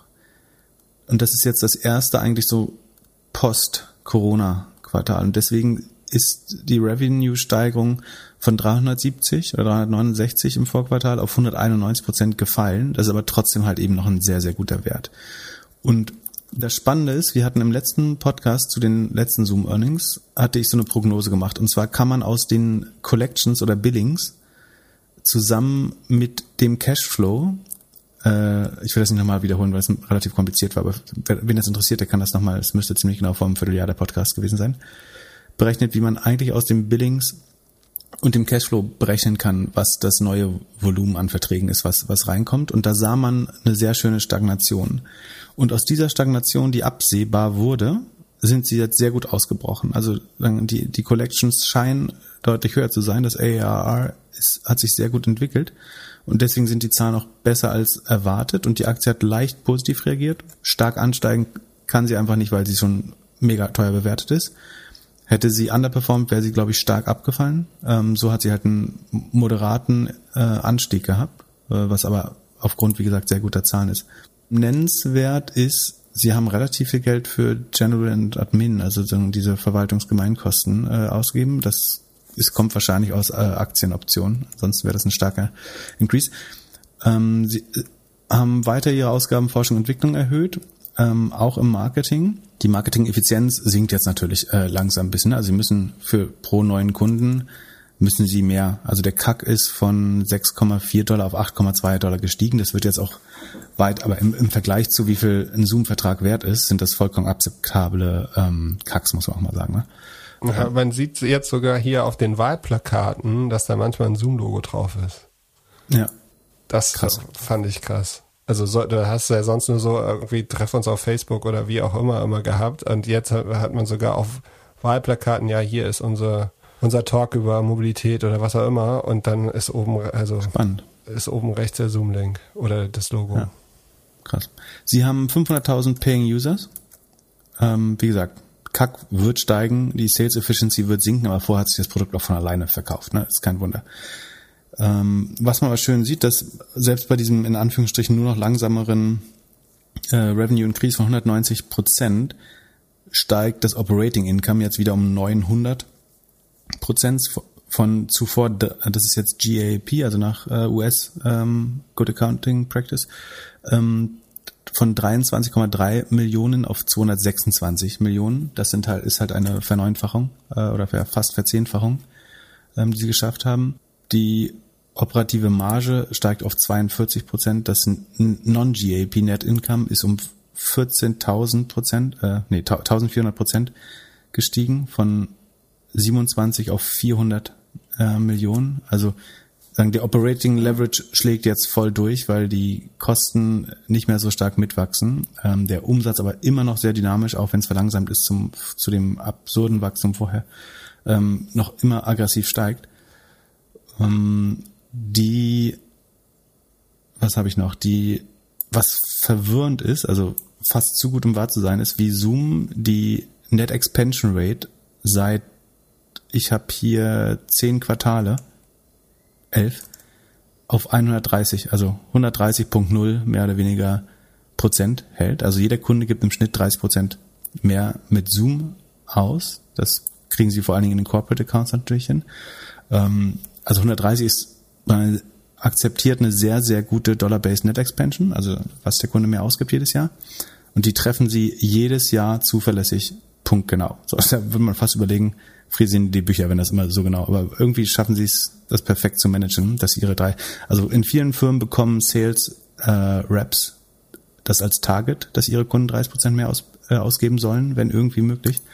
Und Zoom schafft es, dass sie jedes Mal, sie schaffen es auch nicht zu äh, übertreffen oder zu steigern, aber sie hitten diese 130 jedes Quartal auf den Kopf, was wirklich beeindruckend ist. Genau, Magic Number, dass die Sales-Effizienz geht von vor, vor, vor, vor, vor Quartal 2,8, jetzt, dann 2,2, jetzt noch 1,4, langsam runter, aber es sind trotzdem sehr, sehr gute Werte auch äh, für, für Sales-Effizienz. Deswegen würde ich sagen, ähm, sehr, sehr, sehr gute Zahlen eigentlich, aber in der Bewertung schon abgebildet, deswegen kann jetzt die Aktie nicht stark positiv äh, reagieren darauf die Frage, was, was kommt bei, ich würde jetzt anfangen, noch mehr auf die Produktseite bei Zoom eigentlich zu schauen. Ähm, wo schaffen Sie es jetzt, den nächsten Markt aufzuschließen äh, und den nächsten Horizont für die Firma? In, Im Kernmarkt liefern Sie grandios ab. Ich, meiner Meinung nach ist es das äh, Standardtool noch, auch wenn, wenn man natürlich immer noch Meetings in, in Google Meet und Microsoft Teams äh, trotzdem auch hat. Ähm, aber sie lösen das Problem Videoconferencing im Moment noch äh, am besten und sind für viele Leute das präferierte Tool. Ähm, Kundenwachstum können wir jetzt nochmal draufschauen. Wie gesagt, von 470 auf 400, äh, fast 500.000 Kunden.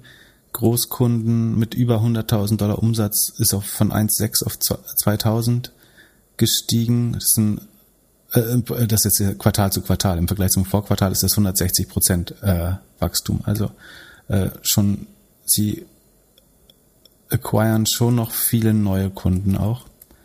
Ähm, Marketingquote 25 Prozent, die, da glauben Sie, die wird so hoch bleiben langfristig, äh, was Sie dafür spricht. Aber genau, wenn der, wenn der Kack so günstig ist im Moment und äh, du kannst für 8 Dollar neue Kunden akquirieren, wärst du dumm, äh, da nicht noch mehr Geld, äh, mehr Gas zu geben. Ähm, Meinst du, für so eine Firma wäre es jetzt spannend zu announcen, dass sie mit Celonis zusammenarbeiten, um Prozesse zu optimieren und Geld zu sparen? Bei Zoom, na. Da gibt's, wo soll da die Ineffizienz im Prozess? Äh, doch, ähm, vielleicht im Billing. Äh, Celonis macht äh, so Dublettenabgleich, der Zahlungsverkehr viel. Ähm, das könnte im Billing vielleicht. Also ist ähm, deine Annahme, dass die ganzen Growth-Aktien, die ganzen Tech-Unternehmen die Prozesse alle schon so im Griff haben, dass sie so ein Tool gar nicht brauchen? Jein. Ähm, also ich glaube, die sollten sich alle viel mehr um Revenue kümmern als um Kosten. Also Kostenersparnis ist nicht das das hat nicht das Primat gerade. Für die, für dieses Revenue eigentlich wichtiger. Ähm, aber die Phase wird irgendwann kommen, ne? Äh, dass, dass du sagst, äh, wir, wir müssen jetzt auch mal auf Kosten schauen und wir sind sehr schnell und damit teilweise auch, auch oder kapitalineffizient gewachsen. und wo können wir jetzt ein bisschen Fett rausschneiden aus den Prozessen. Ähm, das, das wird bestimmt kommen. Aber ich würde sagen, es ist nicht der typische Kunde eines UiPath oder äh, Celonis. Das ist wahrscheinlich eher große Konglomerate, große ähm, Telcos, große Utilities, also äh, Wasserwerke, ähm, Electricity Provider. Also die, die die großen Rechnungen an die großen Unternehmensberatungen sowieso schon schreiben. Ja, genau. Also hm, ja, finde ich gar nicht so schlecht. Also ich würde schauen, wer hat die größten äh, McKinsey-Builds und das sind wahrscheinlich auch die besten Kunden für, für Celonis und ähm, UiPath. Also die Regierung. Ursula. Ja, ja wir werden jetzt wahrscheinlich. Panzer, Panzer Uschi äh, wird Celonis Ambassador. Das wäre das wäre äh, ein bold Prediction, dass die weißt du, äh, Lobby, Lobbyist, Panzer Uschi wird Lobbyist für Celonis. Was gab's denn noch so für Earnings? Mit welchen Zahlen kannst du mich sonst noch so langweilen? Ähm, wie kann man das denn langweilig finden? Du, na gut, du hast inzwischen ja auch äh, ein bisschen gelernt. Eine meiner drei ähm, Verdopplerkandidaten, nämlich CrowdStrike, hat äh, reported. CrowdStrike macht Security in the Cloud im weitesten Sinne. Äh, also sowohl für Firmen als auch für Cloud-Anwendungen ähm, stellen sie Sicherheitslösungen her in einer Welt, in der Sicherheit immer mehr zum oder IT-Sicherheit immer mehr zum Problem wird für viele Unternehmen und äh, auch da wieder ein sehr stark wachsender underlying Markt, also der zugrunde liegende Markt äh, wird als schnell wachsend angenommen. Äh, wir lesen es jeden Tag in der Presse oder sehen es im Fernsehen, dass Firmen gehackt werden und ähm, Security-Probleme entsteht. CrowdStrike hat also Zusammenfassung hat die Zahlen auch äh, übertroffen. 208, 281 Millionen Umsatz gemacht, entspricht einer Steigerung von 70 Prozent äh, im Vergleich zum gleichen Quartal des Vorjahres. Das entspricht einer kleinen, ne, einer, ja, einer Verlangsamung des Wachstums von zuvor 74, davor 85 Prozent. Also sie sind sehr schnell, schnell gewachsen im letzten Jahr. Jetzt, sie glauben, langfristig enden sie so bei eher 50 Prozent ähm, Wachstum, jetzt 70, vielleicht sind es im nächsten Quartal dann noch 66 oder so. Ähm, das heißt, sagen, da wird man jetzt nicht ewig auf den Werten von über 80 bleiben, sondern das wird, Wachstum wird ein bisschen langsamer werden. Die Gross Margin hat sich verbessert auf 79 äh, Prozent. Die wird langfristig auch noch ein bisschen besser sein, äh, glauben sie. Die DBNER, also diese Account Expansion, ist mit 125 Prozent etwas gesunken. Da bin ich nicht so happy drüber. Die war im Vergleichsquartal des Vorjahres war sie 124. Vielleicht, das könnte theoretisch was mit den Quartalen zu tun haben. Also zu dem Quartal ist sie sogar ein Prozent gestiegen, aber zum Vorquartal, also dem ähm, ja, letzten Quartal, ist sie leicht um drei Prozent gesunken. Das ist jetzt auf jeden Fall was, was ich beobachten würde. Wenn die mal unter 120 fällt, dann wäre das eigentlich schade. Also die sollten eigentlich auch, oder ich bin mir sicher, also sie setzen sich selbst die 120 als Benchmark, aber schöner wäre es, wenn sie die 130 ähm, erreichen bei der Account Expansion. Ansonsten die Rule of 40 leicht schlechter geworden, aber liegt mit 80 Prozent immer noch auf einem sehr, sehr guten Wert. Also das ergibt sich aus 70 Prozent Wachstum und 10, plus 10 Prozent Non-GAAP, also um Sondereffekte bereinigte operative Marge oder Gewinnmarge. Alle Werte über 40 sind gut. Äh, 80 ist ein sehr guter Wert, dementsprechend auch äh, relativ hoch bewertet äh, CrowdStrike. Ähm, wächst aber wie gesagt auch mit 70 Prozent. Magic Number, die Sales-Effizienz ist leicht gestiegen von 1,23 auf 1,35. Äh, das liegt daran, dass sie Sekunde im Sales haben sie die Ausgaben nur von 112 auf 135, also um knapp 20 Prozent gesteigert die Sales-Ausgaben, wachsen aber mit 70 ähm, Prozent beim Revenue. Ähm, da kann man rausschließen, dass die Sales-Effizienz äh, gesteigert ist. Und investieren weiter in R&D. Sie glauben auch da, dass langfristig Sales, äh, ich glaube sogar ein Drittel der Ausgaben äh, sein wird.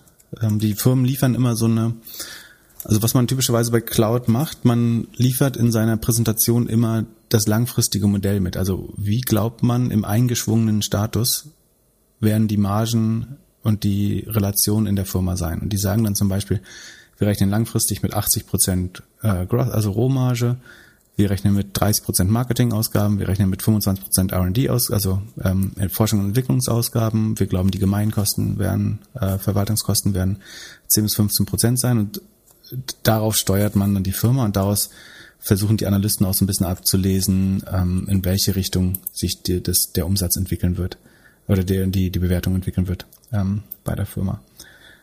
Genau, ich würde sagen, gute Zahlen, nicht, nicht hervorragend, aber gut, die Aktie hat auch le leicht positiv äh, reagiert. Ich bleibe äh, bullish, ist ja einer meiner Verdoppler-Kandidaten. Ähm, sagen, wo ich am meisten drauf schaue, ist die DBNER, die Account Expansion. Äh, ansonsten Kundenwachstum und sowas, das passt alles, ERA-Wachstum. Ähm, ich glaube sehr stark, wie gesagt, an, an den Markt dahinter. Es gibt andere Player, die meiner Meinung nach aber schlechter aufgestellt sind. Äh, und von daher äh, bin ich ganz happy mit, mit den Zahlen. Ähm, aber auch da hohe Bewertung. Die müssen jedes Mal gut abliefern. Jede Abweichung von, vom Forecast oder von den Anlistungsschätzungen würde sofort zu einem äh, zweistelligen Verlust äh, am, am Marktwert der Aktie führen. Ähm, womit wir bei so? bitte ich bin gerade wieder wach geworden. Äh, was gab es sonst noch so für Earnings? Äh, C, C3 AI, äh, das ist die die angebliche AI-Bude von äh, Tom Siebel. Da Sekunde, muss ich schauen, die, das war einer unserer eher Short, eher Short-Kandidaten.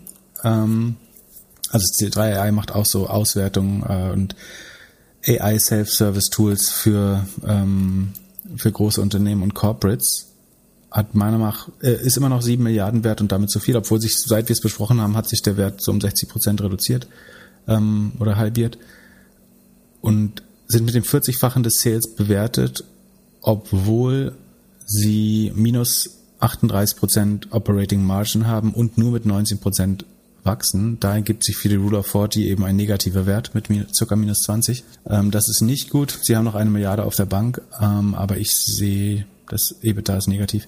Ich sehe nicht, wo die eigentlich äh, auf einen guten Pfad kommen können. Also weder wo sie noch äh, stärker wachsen können, noch wo sie ähm, deutlich profitabler werden können, ähm, bleibe ich sehr skeptisch. Die Zahlen waren nicht unheimlich schlecht. Die Aktie hat so eher unentschieden reagiert oder erholt sich sogar leicht, aber ähm, ich sehe seh da nicht, in welche Richtung äh, das gehen soll.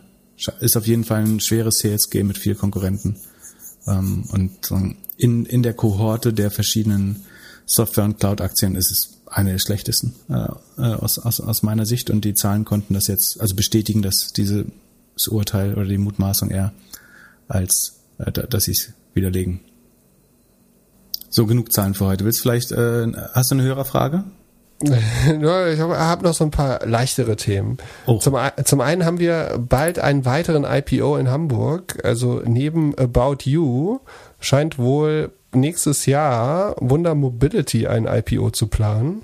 Das, das habe ich noch nie gehört. Hast du, hast du jetzt als erster den Scoop äh, eines IPOs, über den noch niemand weiß? Ja, also es wird auf jeden Fall ein Head of Finance bei Wunder Mobility gesucht und wenn man sich die Jobanzeige äh, durchliest, dann steht da drin, dass man gemeinsam mit dem CFO den IPO für H1 2020 plant. Also 2020, for, äh, 2022. Also. For a successful IPO by the end of H1 2020. Was heißt H1, die erste Hälfte? Ich, ich wollte schon sagen, also das wäre wirklich ein guter CFO, den du brauchst, um rückwirkend noch in 2020 äh, in die Börse zu gehen.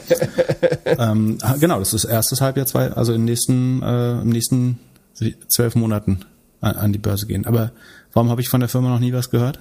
Weil du nichts mit Mobility machst. Die Firma hat zum Beispiel das MVP gebaut von Tier, von der Scooter-Firma. Die Software ähm, dahinter? Die Software dahinter, genau. Und die ah. haben angefangen als, also gegründet wurde die Firma von Gunnar Froh, der hat äh, vorher seine Firma an Airbnb verkauft und hat dann eigentlich einen Lyft-Uber-Konkurrenten gebaut, Wunder, und ist dann gepivotet zu einem Softwarehaus und macht halt White-Label-Lösungen von allem für Car Rentals und so. Und ja, in Hamburg kennt man die Firma ganz gut, ist recht internationaler Hire, also sehr viele internationale Leute hier. Ist bei euch in Berlin ja normal, äh, in Berlin, äh, in Hamburg, ähm, ja, hat, haben die sich da ganz gut positioniert. Ich bin gespannt, wie, wie das so auf dem Weg zum IPO läuft in den kommenden Monaten. Vielleicht liest man dann ja die nächste, nächsten Wochen was. Und sind, sind das jetzt die äh, Schaufelverkäufer für die neue Mobilität oder und oh, die treten halt, also die treten gegenüber dem Endkunden überhaupt nicht auf, oder? Genau, ist sozusagen das würde jetzt sagen Shopify für Mobilität so ein ah. bisschen vielleicht oder ja, ich würde es vielleicht eher Ja, doch, du, du musst eigentlich nichts selbst machen. Du gehst da hin und sagst, ich hätte gerne für meine Stadt oder für meine Firma einen äh, Scooter oder Car Rental oder wie auch immer und dann können sie dir helfen. Und sie helfen dir, glaube ich, sogar auch bei der Finanzierung von den Rollern und ja, toben ja, sich da grad, aus. Also die machen Plattformen, Sharing, aber auch die Hardware und noch so zusätzliche Erlösquellen für Mobility-Apps. Komisch. Also, aber welcher, was ist denn der Target-Kunde? Das ist jemand, der eine Mobilitätsflotte baut und weder Software noch Hardware noch Monetarisierung kann. Genau. Also er null Kompetenz in seinem eigenen Bereich hat. Das hast du jetzt gesagt. Ja, ich versuche das ja nur zu verstehen. Ja, ja, aber äh, zum Beispiel auch ein Kunde ist wahrscheinlich dann eine Stadt, die sagt, wir hätten gerne ein äh, Scooter-Sharing in unser in unserer Stadtfarben. Ah. Achso, ja, es gibt ja so viele in New York City Bikes und bei uns die Bahnbikes und äh, es gibt schon Leute, die sich nicht mehr mit beschäftigen wollen. Genau, und die zum Beispiel, zum Beispiel ja. die Emmy-Roller kennst du ja bestimmt auch. Aha. Die nutzen auch die Software. Verstehe. Ich meine, es macht auf jeden Fall das, das Aufsetzen solcher Services natürlich dann sehr schnell, wenn du auf ein bestehendes äh, überleg mal, du hättest die Software gebaut, äh, um hier 10 Mile Delivery äh, zu machen. Wie viele Kunden du dann äh, hättest, weil die müssen alle sehr schnell an den Start offensichtlicher. Ähm, ja. Das, das äh, wäre ganz geil. Okay, ja, also vielleicht gibt's dafür einen Markt. Ja, sonst mal, äh, eins meiner PR-Highlights diese Woche war von Nike beziehungsweise Noami Osaka, die bestverdienste Tennisspielerin aktuell, junge Amerikanerin, hat auf Twitter announced, so in so einer, eigentlich in so einem Screenshot von ihren, von ihrer Notiz-App, dass sie nicht auf die French Open geht. Und warum? Weil sie keine Lust hat auf die, auf die Pressefragen. Sie meint, sie hat Mental Health und es ist ihr zu stressig, sie will einfach nur spielen. Oh, Fand ich mega, mega krasse ähm, ja, PR-Show. Also ich verstehe das. Ich äh, finde halt heute, also früher musste man oder als nicht Nummer eins musst du auf diese Presseveranstaltung, aber als Nummer eins musst du wahrscheinlich in Zukunft nicht mehr dahin. Oder wenn du halt die meisten Follower hast, dann kommunizierst du halt mit deinen Fans, wie du möchtest und musst dir halt nicht immer die gleichen Fragen stellen lassen. Und es zeigt auch wieder, also sie positioniert sich sehr klar ähm, was ja Nike eigentlich immer gut findet. Das äh, wäre spannend, wenn Sport jetzt der zweite Bereich wird, wo die Menschen selber Distribution suchen oder di direkten Zugang zu ihr Fans und die Medienwelt umgehen, übergehen. Ja, ähm, vor allem können die halt selbst entscheiden, wir machen, also die brauchen, wenn du jetzt weiter denkst, die brauchen gar nicht mehr die French Open die sagen, ich spiele, also ich organisiere mein, mein eigenes Turnier. Ich brauche die Liga gar nicht mehr. Auch spannend. Ich würde sagen, äh, Instagram ist der größte Feind des Sportteils äh, der, der Zeitschrift, oder? Weil also ja. irgendwie das, sagen wir zumindest der boulevardeske Teil des Sportteils, den kannst du dir auch komplett auf, auf Instagram schon holen. Äh, also wo, wo irgendwie Thomas Müller gestern in der Disco war mit irgendwem, das kriegst du auch von Instagram, da musst du nicht ein Kicker oder Sportbild für aufmachen? Ja, also ich glaube, für Musik brauchst du Instagram, äh, für Sport Instagram, für Musik Instagram, äh, für Business Podcast oder LinkedIn oder Twitter. Ja, siehst du ja bei äh, im, im Valley, dass da gerade versucht wird, den Medienteil rauszunehmen äh, ja. und die sagen, Ideen und News selber zu distribuieren, zu kommunizieren. Ja, ja. ich bin, bin gespannt. Ich bin äh, kurz davor, eine Twitter- und LinkedIn-Pause zu machen. Das wollte ich mit dir noch besprechen. Wo, wo, Moment, aber wo, wo bleibt dann die Objektivität in, ja. in, in dem ganzen System, wenn immer der mit den meisten Followern gewinnt? Also ich finde es ja auch super gefährlich. Also ich verstehe total, warum Andreessen Horowitz sagt, sie möchten die, die Hoheit über ihre Informationsdistribution selber übernehmen. Was ich sehr kompliziert finde, ist, mit welcher Begründung das dann, oder es sind nicht nur Andreessen, es sind sehr viele Leute aus dem Silicon Valley, die sagen, diese East Coast, New York Times, Rich Kids, die da über uns schreiben, die haben keine Ahnung, mit, warum erdreisten die sich uns Startups äh, zu kritisieren. Ähm, übrigens, das ist nichts anderes als was Donald Trump gemacht hat, als, sie gesagt, als er gesagt hat, irgendwie das ist alles Fake Press und ich selber kommuniziere über Twitter mit meinen äh, Menschen. Ähm, du diskreditierst erst die Presse, äh, was die mal machen. Dieser, ähm, wer ist der Balanji? Ähm, ja. Der Ex-Partner von der, glaube ich, ein sehr schlauer Geist ist, aber die Presse mit einem stehenden Herr vergleicht, das halte ich für, für sehr gefährlich zu sagen, die schreiben nur was, weil sie Geld bekommen und jeden Tag eine Story brauchen, was jetzt nicht 100% falsch ist, aber das ist man ja bereit zu akzeptieren, dafür, dass im richtigen Moment die Presse eben auch da ist, wenn sie gebraucht wird. Ähm, also ein stehendes Heer hat ja eine Funktion. Und äh, natürlich ist es gefährlich, ein stehendes Heer zu haben. Aber man hält das für den Kriegsfall oder wenn es gebraucht wird. Und genauso gibt es Momente, in denen man die, die Presse braucht, äh, um eben Objektivität oder die Distribution von Informationen äh, und nicht nur Meinung, sondern auch Informationen zu sicherzustellen. Und wenn jetzt dieser Medienapparat komplett rausgeschnitten wird aus der Informationsbeschaffung des Individuums, also wir kommunizieren alle eins zu eins mit unseren Direct-to-Consumern, äh, Direct-to-Consumer Celebrities und äh, VCs. Wie reicht das noch, um dir eine ausgewogene Meinung äh, zu bilden? Nee, auf keinen Fall. Vor allem nicht, wenn die Plattformen dann noch entscheiden, was wir, was wir lesen sollen. Also bei mir ist es eher so, dass ich jetzt das kommt noch hinzu. Äh, äh, das Gefühl habe, ich muss weniger auf den Plattformen sein und eher Journalismus bezahlen, um Sachen zu lesen, die mich interessieren. Also dass du mir sozusagen Zeit schenkst, indem ich nicht verschiedene Sachen sehe, die ich nicht sehen möchte und mich halt auf die wenigen Sachen konzentriere, die ich lesen möchte, von denen ich lernen möchte. Ich gebe dir ein kurzes Beispiel von heute. Heute Morgen gehe ich auf Twitter und gehe auf die Twitter-Suche und suche Dropbox. Mhm. Was denkst du, was ich gesehen habe? Ich habe gesehen, dass du dann ein weißes Quadrat reingemalt hast. Genau, also ich habe erwartet. Wahrscheinlich, warte, da hast du Porn gesehen. Genau. Genau, ich, also ich, ich habe erwartet. Aber es liegt dann, dass die Affiliates sind, oder? Ich habe mir sagen lassen. Aber ist Dropbox Affiliate? Der Link geht auf Dropbox. Also der Link geht auf ein, also man sieht was, was man seinen Kindern nicht zeigen möchte und ähm, wird auf Dropbox gesetzt. Also es fühlt sich so ein bisschen an wie man ist auf einmal in, bei, bei OnlyFans gefangen. Und ich möchte auf Twitter eigentlich nur Nachrichten konsumieren und lernen. Ich möchte mich auf diesen Podcast vorbereiten, damit ich einigermaßen gegen dich ankämpfen kann hier. Und meine Erwartung war, Twitter, war Twitter weiß, was ich gerne lese. Twitter weiß, wem ich folge, was ich retweete. Also zeigt mir Twitter, wenn ich Dropbox suche, dann erklären sie mir, dass Elliot Management jetzt 10% von Dropbox hat. Das erschien bei mir übrigens. Solltest du mal Nein, das glaube ich nicht. Zeig mir den Screenshot. Warte, ich mache jetzt Live-Suche. Also ich soll bei Twitter Dropbox Du eingeben. gehst bei, bei Twitter oben in der Suche ähm, Dropbox ein. Äh, Sekunde. Äh, Dropbox. Und bis jetzt habe ich einen Tweet gesehen, der mich sofort ablenkt, den ich äh, saven muss, weil der schlau klingt. Äh, Sekunde. So. Äh, bist du auf Twitter hab, oder bist du auf irgendeinem so anderen Tweetboard-Dingsbomb? Ich, ich bin ich bin normalerweise auf TweetDeck und gehe jetzt natürlich für dich direkt auf Twitter, weil ich ja irgendwie Laborbedingungen schaffen möchte für dich. Ich bin eingeloggt. Ich sehe zuerst äh, Dropbox, Dropbox Support und Jackie Chu äh, als Growth Marketerin von Dropbox äh, als Account-Vorschlag. Das meinst du aber nicht. Der erste Post, den ich sehe, ist, ähm, das sind Mangas, aber äh, jugendfrei, würde ich sagen. Äh, ja, genau. Äh, und ich habe gefragt, also es, es gibt zwei also, Results. Entweder sieht man Mangas oder man sieht ein Popo. Ein Popo? Guck mal auf meinen letzten oder vorletzten Tweet, dann, falls du das Bild unbedingt sehen möchtest. Wahrscheinlich nicht.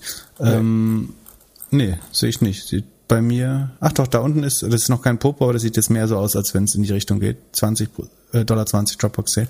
Ähm, das ist, glaube ich, weil Influencer, äh, also einer gewissen Gattung, Dropbox nutzen, um den Nutzern Files zuzustellen. Also du kannst Fotosets kaufen ähm, und kriegst dann halt 30 Popo-Bilder für 20 Dollar. Das könnte, also das könnte man besser lösen, wenn Twitter diese, diesen äh, Status machst, dass du diese Premium-Accounts hast. Dann kann man das über das Abo distribuieren und jemand, der das Abo nicht hat, muss das schon nicht mehr sehen. Das wäre gut. Abgesehen ja, davon kannst du dein Twitter ja so konfigurieren. Also du kannst ja jetzt nicht sagen, bloß weil du das nicht sehen willst, verbiete das allen anderen Leuten. Naja, aber die soll, meinst du nicht, dass Twitter in der Suche so schlau sein Twitter. sollte, dass sie irgendwie das ein bisschen besser machen? Du kannst darüber diskutieren, ob die, also was doof ist, die Standardeinstellung der Suche ist top. Da würdest du vermuten, dass sich die relevantesten Tweets hinter genau. stehen, verstecken. Genau. Das ist jetzt Sekunde hier nicht der Fall. Nee, die haben wenig Likes, wenig Tweets. Ähm, Twitter hilft mir einfach nicht, oder die Twitter-Suche hilft mir nicht, in kürzester Zeit mich am besten für diesen Podcast vorzubereiten. Sondern es lenkt mich einfach immer ab. weil die Popos dann immer da reinkommen. Ähm, ja, also äh, das Kriterium Relevanz scheint die Suche nicht gut zu verstehen. Äh, da bin ich bei dir. Das sehe ich auch oft bei der Recherche, dass wenn du nach einem Keyword suchst, musst du lange scrollen, bis du eigentlich das finde, findest, was du suchst. Was auch so ein bisschen an dem Überfluss der Abundance der, der Tweets liegt. Ne? Es gibt so viele Tweets, die Dropbox einfach nur irgendwo benutzen oder in dem Fall einen Link zu Dropbox haben, äh, dass das erscheint. Aber das heißt einfach nur, Twitter hat eine schlechte interne Suche. Ja. Bleibst du immer noch Twitter-Shareholder? Ich bin immer noch Twitter-Shareholder. Ich glaube, da gibt's noch Value zu unlocken. das, ich meine, das zeigt ja, wenn, wenn, wenn das Produkt so schlecht ist und es trotzdem alle nutzen, dann äh, muss da doch Potenzial drin stecken. Ja, wie mit den Pferden damals. Welche Pferde? Äh, naja, ich, keine Ahnung. Ich bin, ich, meinst du, der Podcast wird drunter leiden, wenn ich jetzt nicht mehr auf Twitter bin? Denn du hast heute schön viel Redeanteil gehabt, aber dann kannst du halt gar nichts mehr sagen. ja. also keine Stories mehr zu erzählen. Ja, also irgendwo musst du dich, du, kann, du kannst mir auch irgendwie, was du am, dann, wir können auch wieder am Montag aufnehmen und dann sagst du mir, was du am Sonntag in der Zeit gelesen hast oder so.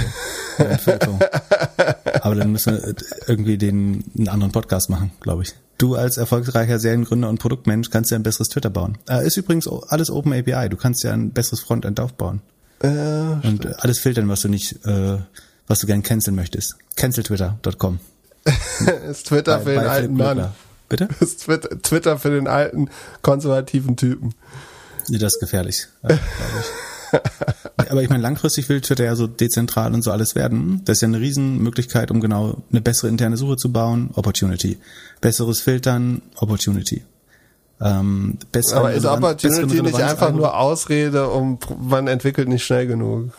Aber ja, wir, ja, wir werden es Wir werden es den sagen, wir bauen die Infrastruktur und jeder darf sich das so bauen. Äh, wir, wir bauen die die Gleise und dann dürfen Leute darauf Züge fahren lassen.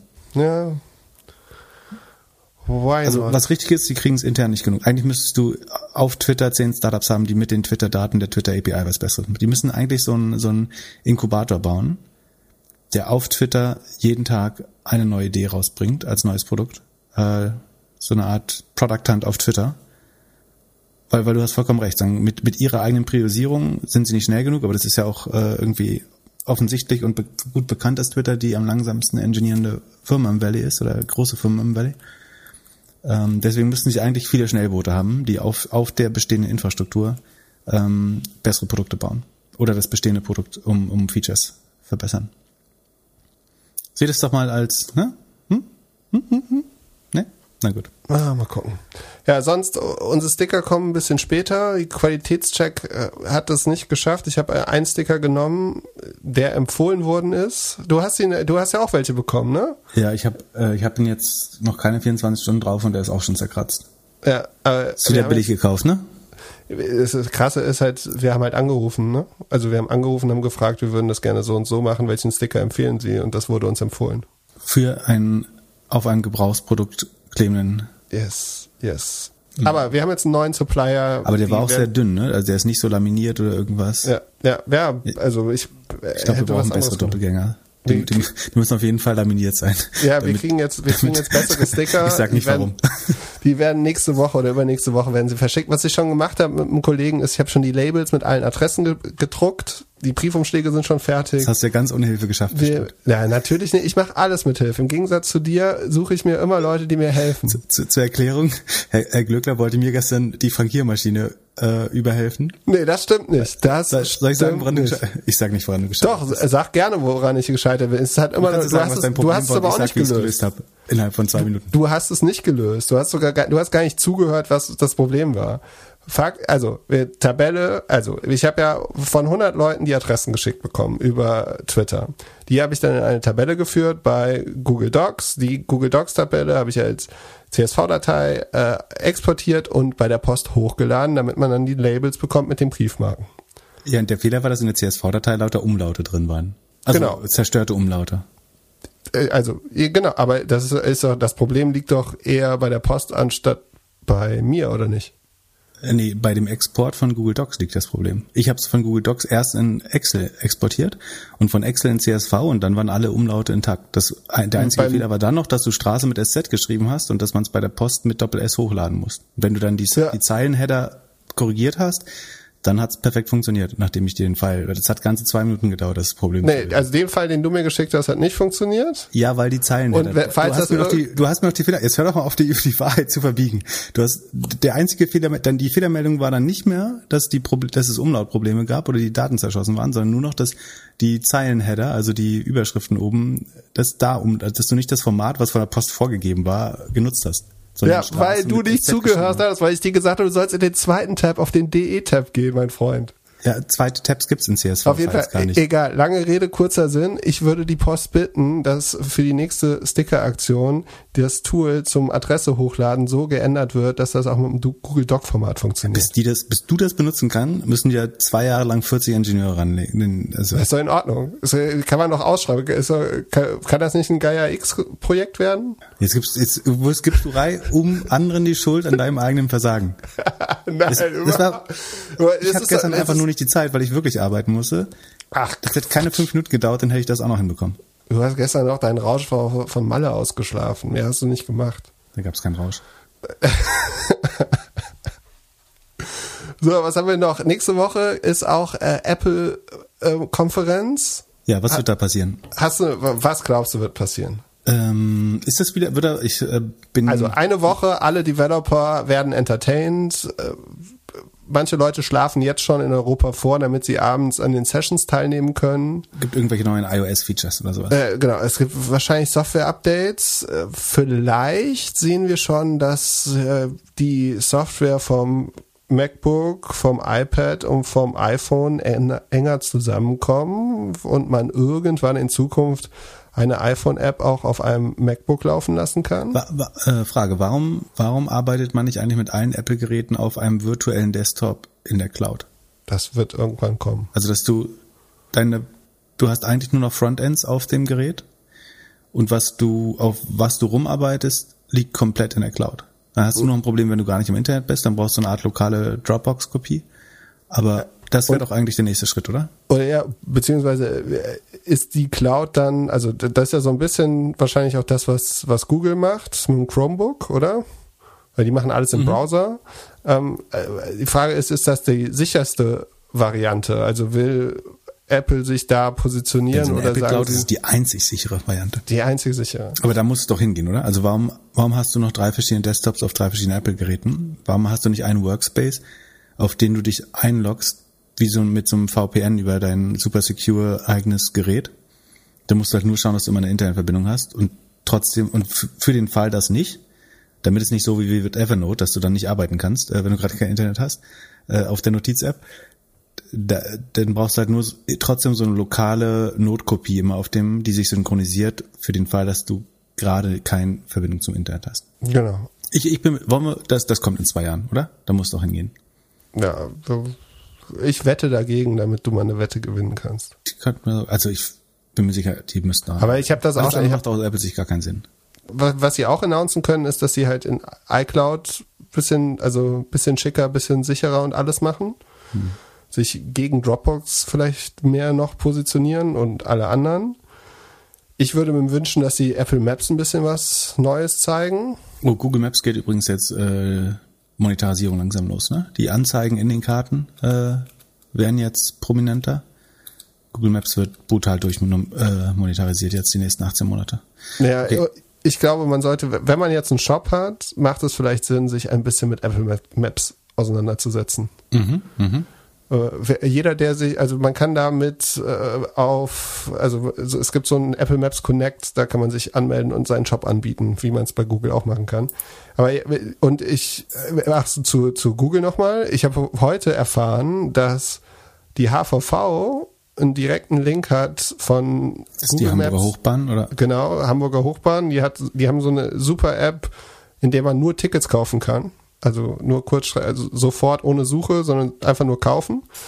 Und die haben schon seit Ende letzten Jahres eine Integration bei Google Maps. Das heißt, wenn du jetzt suchst von hier zum Jungfernstieg, dann kriegst du direkt einen Link und kannst das Ticket kaufen. Habe ich noch gar nicht mitbekommen. Ja, aber wird, muss das nicht mit Google Pay und Apple Pay äh, gemacht werden? Ja, es gab mal dieses. Touchpoint-System. Kennst du das bei der Bahn? Es hat leider grottenschlecht funktioniert mit der entsprechenden App dazu, aber dass du einfach beim Reingehen dein Handy an die Tür hältst, beim Rausgehen und du kriegst den günstigsten Tarif und wenn du am Ende des Monats genug voll hast, dass sich eine Monatskarte gelohnt hat, wird's nochmal abgegradet oder downgegradet auf Monatskarte. Ja. Alles andere macht eigentlich keinen Sinn. Ja, ja, leider in jeder Stadt anders.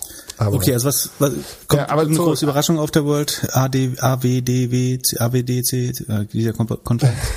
Jan kriegt sein MacBook 16 Zoll mit dem M1-Chip iMessage wird aufgebohrt, vielleicht in Zusammenarbeit mit Signal, da, sicher, vielleicht, vielleicht kann ich irgendwann mit dir über iMessage kommunizieren, mit deinem Android-Telefon. Und was noch? Meinst, vielleicht gibt's ein bisschen Augmented Reality schon, so die, die ah ja, Fortführung von dem, was äh, Snap irgendwie gezeigt hat. Gibt's gibt gibt's ein, äh, ein Leckerli für Entwickler, um die Beziehung zu verbessern? Also das habe ich mir auch gedacht. Das wäre meinst du, die könnten rausgehen und sagen, wir haben es jetzt verstanden. We've heard you. Es wird jetzt 15 15 15 Prozent für alles und ihr könnt jetzt überall die Apps extern auch also verkaufen. Einzige Prämisse, sie muss im App Store sein, also es geht nichts extern und nicht App Store. Und es muss sicherer sein, aber wir sind dafür, wir sind offen und so. Und also es gibt, wenn man sich jetzt überlegt, dass das MacBook, das iPad und das iPhone näher aneinander geht und die Programme irgendwann die gleichen sind, dann sollte ja auch der RevShare irgendwie gleich laufen. Und dass sie das announcen und halt sagen, okay, ist jetzt, wir sind jetzt äh, entwicklerfreundlicher als vorher. Ja, also ich glaube, irgendwie sowas wird kommen, dass sie den äh, nochmal irgendeine nette Geste Richtung Revenue Share mit Entwicklern in ihrem Ökosystem äh, raushauen, um äh, so ein bisschen die Stimmung, Gesamtstimmung in dem Streit zu verbessern. Ja, spannend. Wir, nächste Woche werden wir die komplette Zusammenfassung haben. Auf Twitter wurde Social Capital also es gab ein Newsletter von Chamath, in dem er Social Capital mit äh, Berkshire Hathaway verglichen hat. Und der Newsletter wurde dann auf Twitter nochmal zerrissen. Verbrannt wurde der, genau. Äh, ein großartiger Thread, den wir auf jeden Fall verlinken sollten. Äh, vergesst es nicht in die Shownotes zu machen. Wer ist dieser Christopher Bloomstrand? Ich glaube, das ist ein relativ kleiner so äh, Investment Advisor, also der private Finanzen managt für andere Leute, ähm, der aber durch viele sehr gute Posts auffällt, ähm, mit einer gewissen äh, Nähe zu, also äh, nimmt sich komischerweise immer wieder Schamat vor.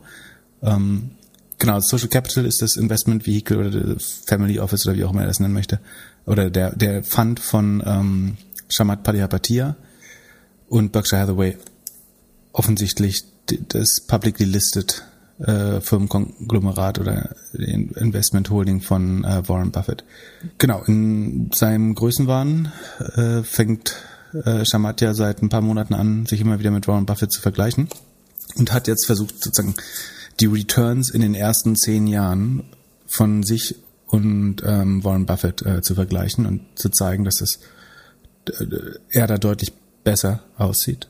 Ähm, wo man dazu sagen muss, in der Phase, wo Warren Buffett angefangen hat, die war die Börse äh, in einem krassen Downturn zwischendurch. Also da war es faktisch unmöglich, solche Verzeihung Renditen zu ähm, äh, äh, erwirtschaften. Und außerdem hat er eben also verschiedentliche fachliche oder ja Diligence-Fehler gemacht, dass er äh, Zeiträume verwechselt hat, teilweise von zehn Jahren gesprochen hat, wenn er neun Jahre angeschaut hat äh, oder andersrum. Und äh, das alles zeigt dieser Christopher Bloomstrand in einem so einem Tweet Dauerfeuer von 30, 40 äh, Tweets. Und also das Shamat einfach ein sehr guter Stock Market Promoter ist. Äh, das hatten wir irgendwie schon seit sehr langem vermutet. Inzwischen fange ich so ein bisschen an, äh, daran zu scheitern, ob der überhaupt. Ich habe den immer für trotzdem relativ schlau gehalten. Und auch das äh, beginne ich mehr und mehr zu bezweifeln. Weil du, du findest relativ selten. Also es gibt drei Stereotypen, auf die ich gleich eingehe. Und du findest relativ selten den Fakt, dass jemand, der extrem intelligent ist, an, also außer unter Einfluss von äh, gewissen Substanzen, dann an so viel Selbstüberschätzung äh, leidet, dass er überhaupt sich mit ähm, Warren Buffett ver vergleichen würde. Hast du dich mit Und dem schon mal verglichen? Ganz sicher nicht, ne. Ähm, weiß auch nicht, warum du jetzt darauf kommst. es gibt einen Quote, der, äh, ich glaube, Bertrand Russell zugeschrieben wird, der kurz irgendwie äh, sinngemäß heißt, das große Problem mit der modernen Welt ist, dass die, äh, die wirklich dumm äh, eine dicke Fresse haben und äh, die äh, schlauen Menschen von Selbstzweifeln zerfressen sind, weil sie eben zu reflektiert sind in der Regel und sich äh, selber die größten Sorgen machen. Äh, und das hier ist auf jeden Fall nicht ein Beispiel für das Letztere. Und ja, ich würde einfach äh, empfehlen, das äh, sich durchzulegen. Ich finde, das passt gut in unsere bisherige Einschätzung äh, von, von Chamat und Social Capital. Ähm, er hat auch gut unterschlagen, wie es um seine Specs steht in den letzten, ähm, in den letzten Monaten. Die haben ja eher stark underperformed im Vergleich zu anderen Specs, im Vergleich zum Markt, im Vergleich zum äh, Tech-Sektor, im Vergleich zu ein, eigentlich allem. Äh, Gut, aber unsere Ideen für dieses Jahr haben auch alle noch nicht performt. Ja, aber wir nehmen das auch mit einer gewissen Humbleness auf und sagen nicht, äh, irgendwie Warren Buffett hat ja auch mal ein schlechtes Jahr gehabt oder so als äh, Reaktion. Ähm, naja, ähm, äh, aber ähm, Space hier, Virgin Galactic, ähm, hat zwischendurch auch wieder schon gute Tage gehabt, was unter anderem aber daran liegt, dass äh, die Zeit der Meme-Stocks wieder so ein bisschen äh, aufzukommen scheint. Und zwar das neue Meme-Baby ist AMC Theaters, ähm, die jetzt 30 Milliarden wert sind äh, damit auf dem höchsten Stand, also in ihrem schlechtesten Jahr der Geschichte, auf dem höchsten Stand der Geschichte stehen. Moment, kannst das du mir nochmal erklären, was die machen? Ja, betreiben Kinos. Oder äh, in Deutschland die Marke UCI unter anderem. Äh, aber in, also haben insgesamt laut Statista ungefähr 1000 Kinos mit äh, 3.000, 4.000 Leinwänden. Und damit ist äh, jedes Kino von AMC jetzt mit 30 Millionen bewertet. Äh, ich weiß nicht, ob du glaubst, dass es Kinos wert gibt, die, äh, deren zukünftige Erlösströme 30 Millionen übertreffen werden. Ich bezweifle das. Ähm, wie gesagt, es war das schlechteste Jahr der Geschichte für Kinos. Ähm, ich bin äh, skeptisch. Vielleicht die Börse nimmt die Entwicklung voraus. Ich weiß nicht, welche sie vorausnimmt, äh, aber genau. Da ist jetzt die Sau, die durchs Dorf ähm, getrieben wird. Vielleicht, vielleicht glauben sie, Jeff Bezos äh, wird auch EMC die, die Kinos noch kaufen, nachdem er äh, ich habe mir MGM übrigens nochmal angeschaut, nachdem du gesagt hast, äh, dass die, der andere Podcast das nicht so gut fand äh, wie ich. Also äh, Pivot hatte ich mir nochmal angehört. Da, da wird ja hauptsächlich an dem Preis rum rumgedoktert, oder? Dass diese neun Milliarden nicht gerechtfertigt wären. Ähm, wie gesagt, ich, ich glaube, das ist strategisch sinnvoll, weil Filmproduktion äh, langfristig ein Hauptkostenfaktor für Amazon sein wird und deswegen ist es eigentlich schlau, sich da zu integrieren, weil sie es immer so gemacht haben in der Vergangenheit. Und weil man auch das teilweise, glaube ich, an dritte Kunden auslagern äh, kann, also dass man auch Erlös mit dem zusätzlichen Erlös damit machen kann. Und ich glaube, der Hauptfehler ist, dass du, also zwei Sachen. A, der Preis ist ja nicht so hoch, weil Amazon einfach stupide das geboten hat, sondern da waren halt wahrscheinlich Disney und Apple, und zwar aus den gleichen Motiven, auch im Rennen. Und die haben den Preis hochgetrieben. Also es ist nicht so, dass Amazon überzahlt hat. Also vielleicht haben sie das, aber Fakt ist, andere waren bereit, ähnlich viel auszugeben, aus einer ähnlichen Situation, in einem ähnlichen Bereich, nämlich Streaming, äh, was also offensichtlich für das Apple Service Revenue und auch für Disney extrem wichtig ist. Ähm, und ich glaube, womit du das vergleichen musst, ist halt nicht, ob du dieses Studio profitabel betreiben kannst, sondern wenn du damit einen Blockbuster oder mit einer gewissen Regelmäßigkeit Blockbuster produzieren kannst, was das für einen Einfluss auf deine Custom Acquisition Cost hast. Und wenn du weißt, dass ein Prime Customer dreimal, zwei bis dreimal so viel wert ist wie ein normaler Customer, und wenn du weißt, wie hoch äh, das ein, ein Nutzer bei Netflix mit ungefähr 1000 Dollar bewertet ist und Amazon eigentlich mehr pro Prime-Nutzer also sie kriegen die 1000 Dollar auch und noch äh, die Daten und noch ein Kunde, der dreimal so hoch konvertiert wie ein normaler Kunde, dann kannst du das umrechnen, dass du neun Millionen Kunden damit gewinnen kannst. Und ich glaube, wenn du den nächst, die nächste Tolkien-Saga verfilmen darfst oder als Serie machen darfst, wenn du den nächsten Bond-Streifen vielleicht exklusiv auf Amazon sehen darfst, äh, im ersten Jahr nur oder im ersten Monat selbst nur, dann kannst du wahrscheinlich nochmal acht bis neun Millionen Kunden damit erreichen. Und aus Customer Acquisition Cost Sicht, und das gleiche Argument hatten wir auch bei, was war das, ähm, Tidal und Square zum Beispiel, aus Customer Acquisition Kostensicht ist das kein dummer Deal, glaube ich, Gerade wenn du davon ausgehen musst, dass wenn nicht einer deiner Konkurrenten äh, das gleich, genau das gleiche macht. Und jeder versteht bei Amazon, dass wenn du AWS rausrechnest, allein das wäre 1,2 Billionen wert. Wenn du das Ad-Business rausrechnest, wäre das wahrscheinlich auf der Bewertung von Facebook oder Google bis zu einer Milliarde wert. Wenn du das Marketplace, also dieses Amazon als Sum of the Parts ist mehr wert, versteht jeder, aber da in dieser Rechnung ist Prime in der Regel noch gar nicht drin, sondern wird Marktplatz gegen AWS plus Ads und so weiter gerechnet und vielleicht noch Retail. Aber äh, dieser Zahlungsstrom Prime, wo 200 Millionen Leute äh, jedes Jahr über 100 Dollar zahlen, das allein ist ja auch nochmal äh, das Streaming-Geschäft, wenn du so willst. Das wäre halt bei 200 Millionen Kunden ist es ähm, genauso groß wie ist genauso groß wie nee, ist, doch ist genauso groß wie Netflix. Das ist nochmal Bewertung auf Netflix, die du eigentlich oben drauf packen musst. Ähm, von, von daher, und ich glaube, ein Trend, an den ich sehr stark glaube, sind sogenannte Loss Leader Products. Also, dass du, Scott Galloway sagt mal, du kaufst dir Modelle mit einem besseren NPS als dein Originalmodell. Ich glaube, der NPS ist aber gar nicht das Wichtigste, sondern du kaufst dir Modelle, die selber nicht sehr profitabel sind, zum Beispiel ein Movie Studio, zum Beispiel eine kleine Streaming-Plattform wie Tidal ähm, oder andere Sachen.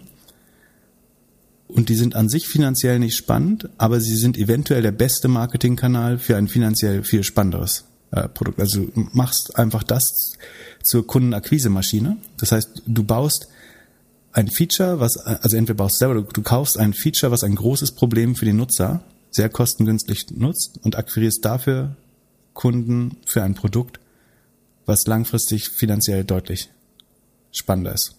Zum Beispiel sozusagen Amazon Prime. Ja, alles richtig, außer bei James Bond können sie nicht so ganz alleine entscheiden, was da passiert, weil da immer noch die Familie mit drin ist und irgendwie ein Vetorecht hat. Ja, das muss man halt ver verhandeln. Und, und zur AMC hätte ich noch eine Frage. Was würdest du denn als CEO jetzt machen? Also du hast jetzt, wie viel bist du jetzt wert? 30, 40 Milliarden? Kannst du irgendwie, äh, was sollst du machen? Kannst du dich an Netflix beteiligen?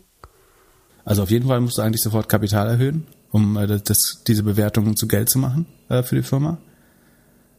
Und also um in dem Thema drin zu bleiben, was ist das, also für was ist Kino das Loss Leader Product? Also mit, mit Kino lässt sich meiner Meinung nach langfristig kein Geld verdienen oder sagen nicht keine sinnvolle Margen und sagen, der Markt insgesamt ist in die klein, weil Streaming immer besser wird und Kino zum Nischenprodukt werden wird.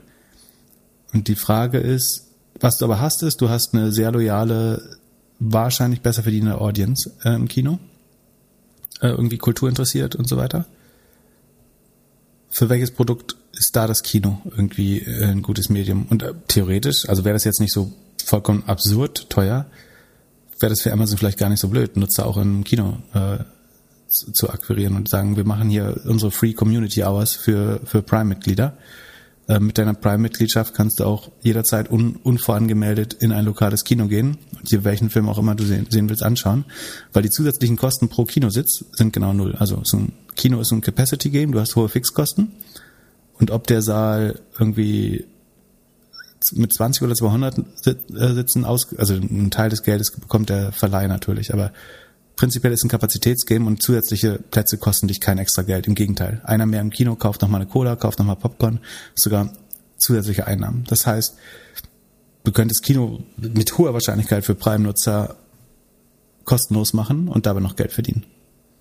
wer Was nicht, Kino ich will nicht sagen, Amazon kauft AMC, weil AMC ist viel zu teuer jetzt. Das ist absurd. Aber wenn es einen zweitgrößten Kinobetreiber gäbe, könnte man sich das überlegen. Wäre Kino nicht die Zukunft des hybriden Events? Also stell dir mal vor, du wirst ein Event machen weltweit oder europaweit, amerikaweit und anstatt alle in eine Location zu fliegen, fliegst du alle in verschiedene Kinos und dann hast du da halt so Hubs, wo halt ein paar hundert, ein paar tausend Leute sind, lässt sie entertainen über die Leinwände und hast dann so. So macht die SMX Advanced das übrigens, wo ich äh, demnächst spreche. Die haben so verschiedene Hubs in Städten, also kleinere Community-Räume, so mit, keine Ahnung, ja. 20, 30, 40, 50 Leute. Und so hast du Community und trotzdem schauen alle letztlich einen Stream, äh, der an einem der Orte jeweils live läuft. Ähm, kann schon sein, dass das, das geben wird, ja. ja. Und dann äh, nochmal zu Amazon. Wenn jetzt der neue CEO kommt, wird er jetzt irgendwas machen, damit die Aktie endlich mal wieder sich ein bisschen bewegt? Glaubst du, der hat so ein paar Asse in der Hand und dann kommt boom, boom, boom, zwei, drei Überraschungen? Ähm, also ich glaube, das Beste, was er tun könnte, wäre AWS abspinnen. Äh, also als Standalone Company rauslösen. Also der Kurs von Amazon ist wirklich unheimlich stagnierend. Seitdem du mir gesagt hast, im privaten Amazon wäre auf jeden Fall eine sichere Wette. Ja.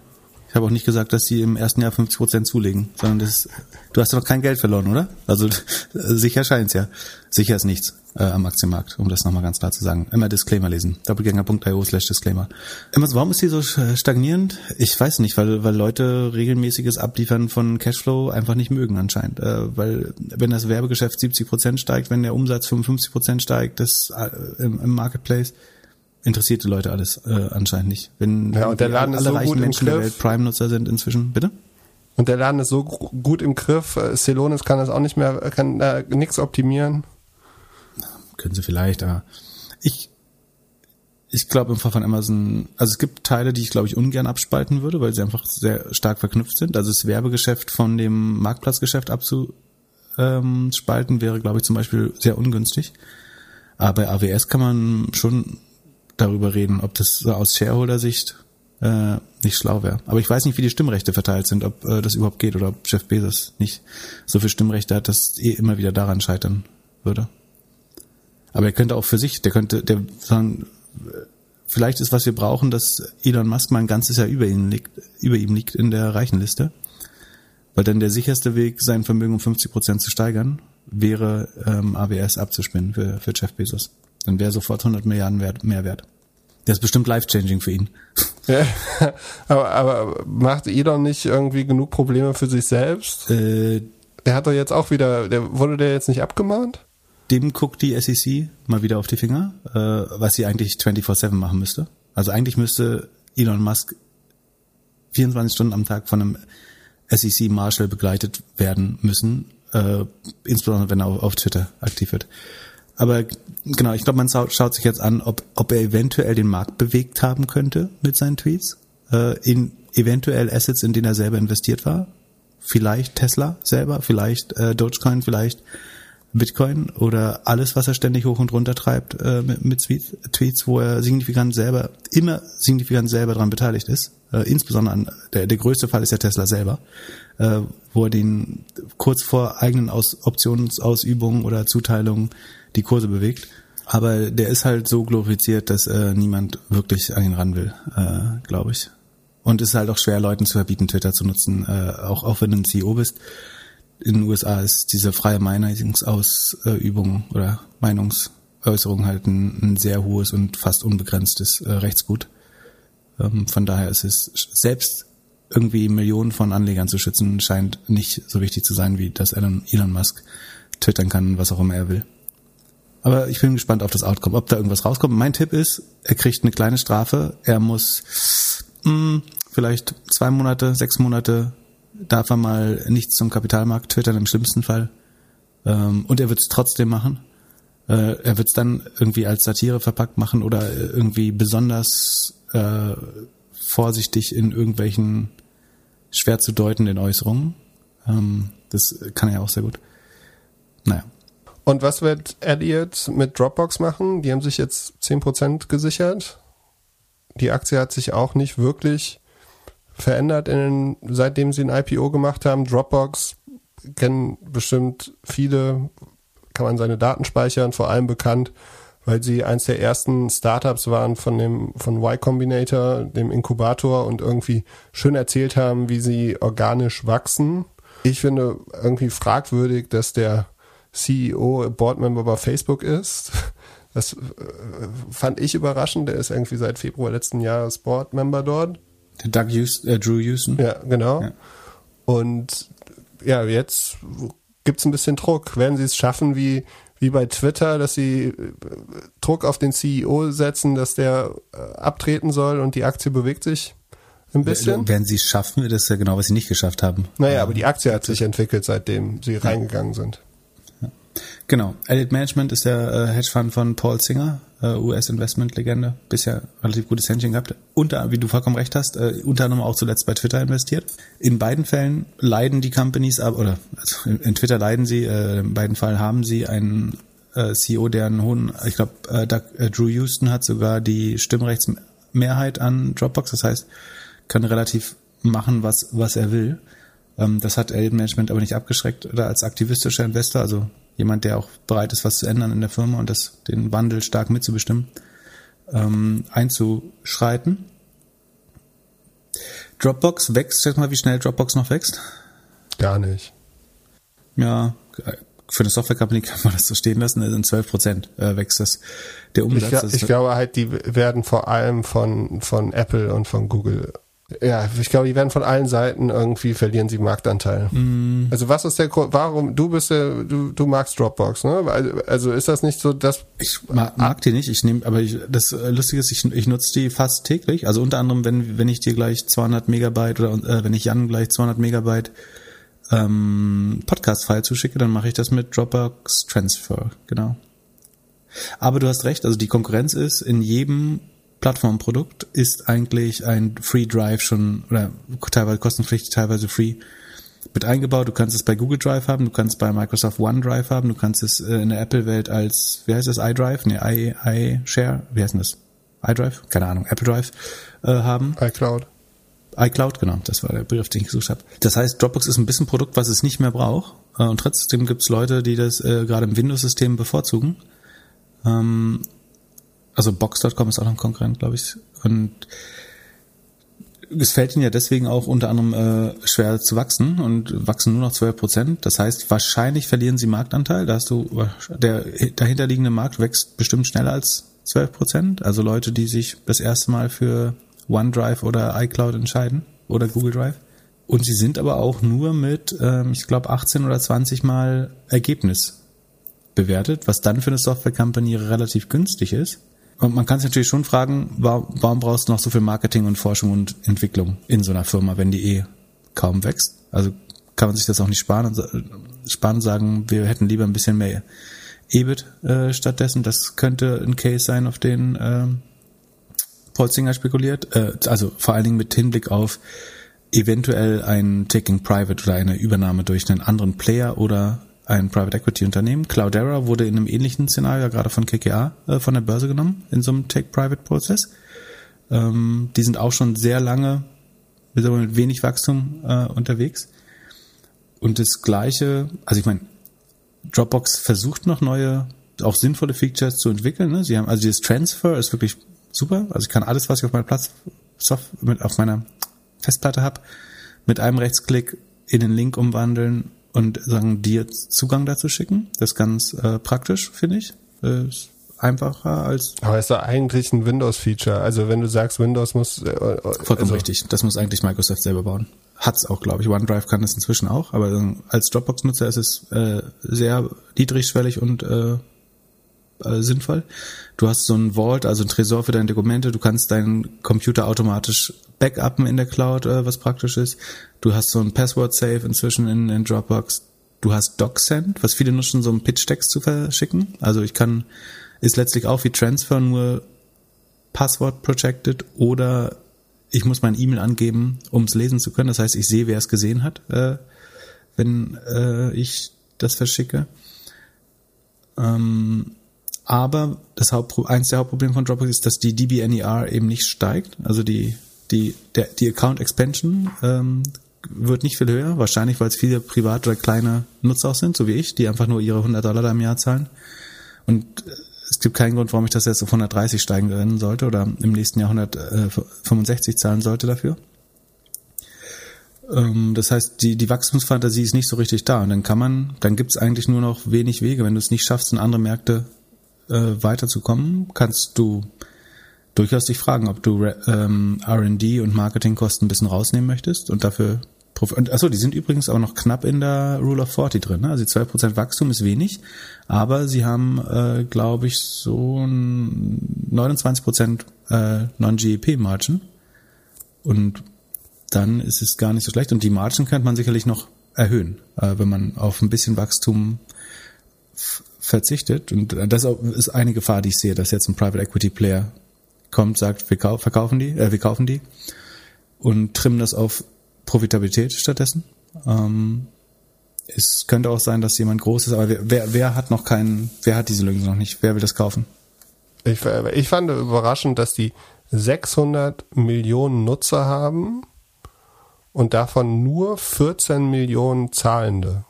Äh, ich glaube, die Q1-Zahlen sind 700 Millionen und 16 Millionen P, aber directionally okay. korrekt. Und äh, der Average Revenue pro zahlender Nutzer ist halt 125 Dollar. Das heißt, die meisten zahlen einfach dieses eine Paket.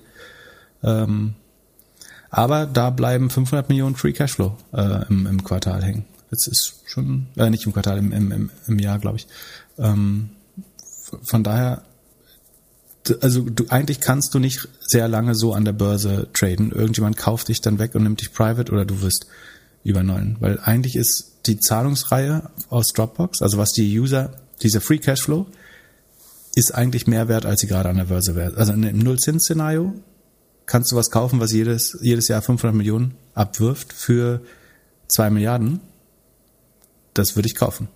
Äh, Eigentlich. Und das wird irgend, und zum Vergleich, DocuSign, das ist nicht der gleiche Markt, aber ähnlich, also Document Sharing und Co-Signing, ähm, ist 38 Milliarden wert. Also Entschuldigung, das ist nicht, ich habe gerade einen Fehler gemacht. Bei äh, Dropbox ist natürlich nicht 2 Milliarden wert, sondern 11 Milliarden wert. Aber das ist immer noch ein guter Preis für die Zahlungsreihe von 500 äh, Millionen Free Cashflow. Und DocuSign ist mit 38 Milliarden dreieinhalb Mal so viel wert, hat aber nur 1,5 statt 2 Milliarden Revenue. Einfach, da sieht man, wie wichtig Wachstum ist äh, für den Unternehmenswert. Ja, genau, aber äh, DocuSign war ein Corona-Gewinner. Du hast selbst gemerkt, also du hast DocuSign als Aktie gekauft, weil du gemerkt mhm. hast, oh, du musst jetzt viel da unterzeichnen. Mhm. Und dann wieder verkauft, weil sie meiner Meinung nach nicht schnell genug gewachsen sind. Die haben genau. auch Zahlen rausgebracht, relativ gute Zahlen, äh, nicht outstanding, nicht schlecht, äh, deswegen haben sie jetzt nicht. Aber Dropbox war jetzt kein Corona-Gewinner, würde ich sagen. Also ich habe nicht nee. mehr, außer von dir ab und zu deine Files, äh, habe ich nicht wirklich mehr über Dropbox in den letzten 12, 24 Monaten bekommen. Ja, das ist vielleicht das Problem, dass man es so selbstverständlich, also wenn man es hat, nutzt man es ja selbstverständlich, aber man, ich würde nicht drauf, unbedingt drauf verzichten wollen, aber ich kann es wahrscheinlich über, über Google Drive würde ich es nicht machen wollen, ehrlich gesagt, äh, aber ich über, über, wenn der Link genauso einfach mit Windows zu generieren wäre, würde ich so können. Ich muss mal kurz testen, ob das schon geht. Weißt du das? Nee. Windows, was ist Windows? Mit Skype teilen. Das ist das letzte, was ich klicken würde. ähm, also mit Skype kann ich das teilen, aber das äh, erweckt jetzt nicht Vertrauen bei mir. Das hatten wir ja früher jetzt äh, im Podcast schon besprochen. Ähm, nee, also Standard-Feature ist noch nicht in. Aber das ist äh, eine große Gefahr, dass jetzt. Ähm, ja, vielleicht kauft ja Microsoft den Laden nächste Woche. Und ich glaube, das ist auch das Wahrscheinlichste. Ich habe gerade überlegt, Apple kann es nicht kaufen, weil, zu viel, weil Dropbox zu viel Microsoft-Nutzer hat. Ähm, Microsoft könnte es. Ja, komisch, die kaufen ja viel. Warum kaufen die es nicht? Finanziell ist es günstig, es wäre. Aber sie haben das gleiche Produkt ja schon. Warum? Also sie kaufen dann ja auch den Zahlungsstrom der Nutzer und sie kriegen wahrscheinlich 100% integriert, weil die meisten eher auf Windows sind.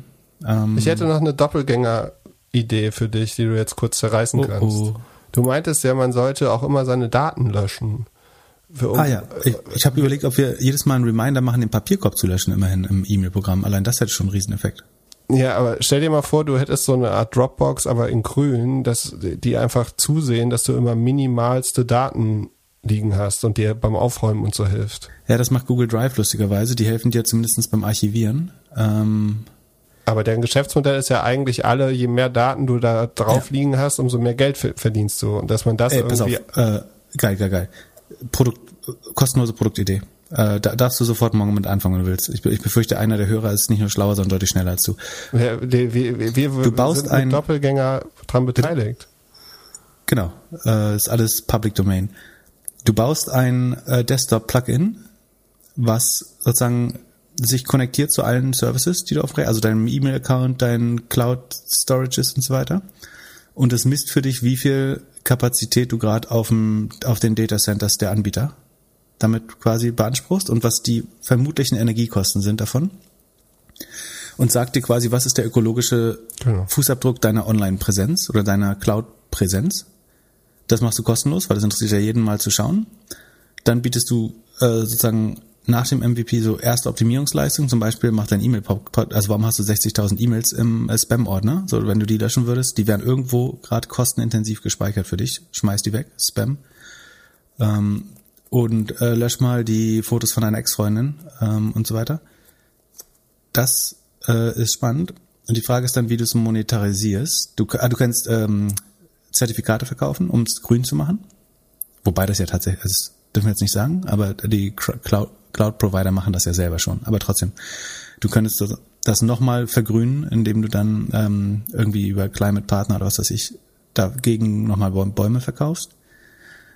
Naja, du, du könntest Daten sammeln, du kriegst ein Incentive, du kriegst ein Incentive, wenn du deine Daten reduzierst über die Zeit. Also es kostet was und es gibt ein Incentive, wenn du Sachen runter reduzierst, wird ein bisschen spielerisch. Nee, es darf nichts kosten, es muss kostenlos sein. Und äh, wahrscheinlich gibt es auch schon irgendein Browser-Plugin, das dir sagt, wie viel CO2 du verbrennst, je nachdem auf welchen Seiten du wie rumsurfst. Äh, genau, du kannst auch als Browser-Plugin bauen.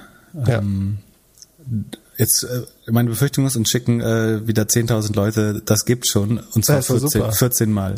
So super. Es aber dann, kann, dann musst du das, dann musst du die alle durchtesten bis zum nächsten Mal und wir empfehlen dann das Beste. Ja, genau. Und äh, was wir auch noch sagen müssen, wir haben ja so ein bisschen darüber geredet, dass Amazon Werbung in die Filme reinbringen könnte. Daraufhin haben wir auch ein paar Links geschickt bekommen, dass es das in China schon längst gibt und auch anderswo. Also oft haben wir Ideen, die andere auf jeden Fall schon hatten und umgesetzt haben. Das ist ganz oft so. Und äh, oft, also aus persönlicher Erfahrung kann man sagen, oft lohnt es sich dann aber trotzdem, die nochmal äh, zu, zu gründen. Also ich habe viele Ideen verworfen, weil ich sie jemandem erklärt hat, der gesagt hat, das gibt schon längst in den USA oder so. Oder in, in, in, ja, in Asien. Äh, und dann haben Leute es vier Jahre später in Europa gegründet und damit Milliardenunternehmen aufgebaut. Von daher sollte man sich auch, wenn man glaubt, man kann das besser machen, nicht äh, discouragen lassen. In diesem Sinne, schönes Wochenende und bis spätestens Dienstag auf der HubSpot-Konferenz. Gutscheincode Pip oder Philipp. Bis dann, genießt die Sonne. Bei Philipp kann man sich gefährlich verschreiben, wenn ihr einfach Pip, PIP nimmt äh, auf HubSpot, das ist H-U-B-S-P-O-T. Und äh, dann sehen wir uns dort und wenn nicht, hören wir uns am nächsten Wochenende wieder beim Doppelgänger Tech Talk Podcast. Ciao. Ciao, ciao.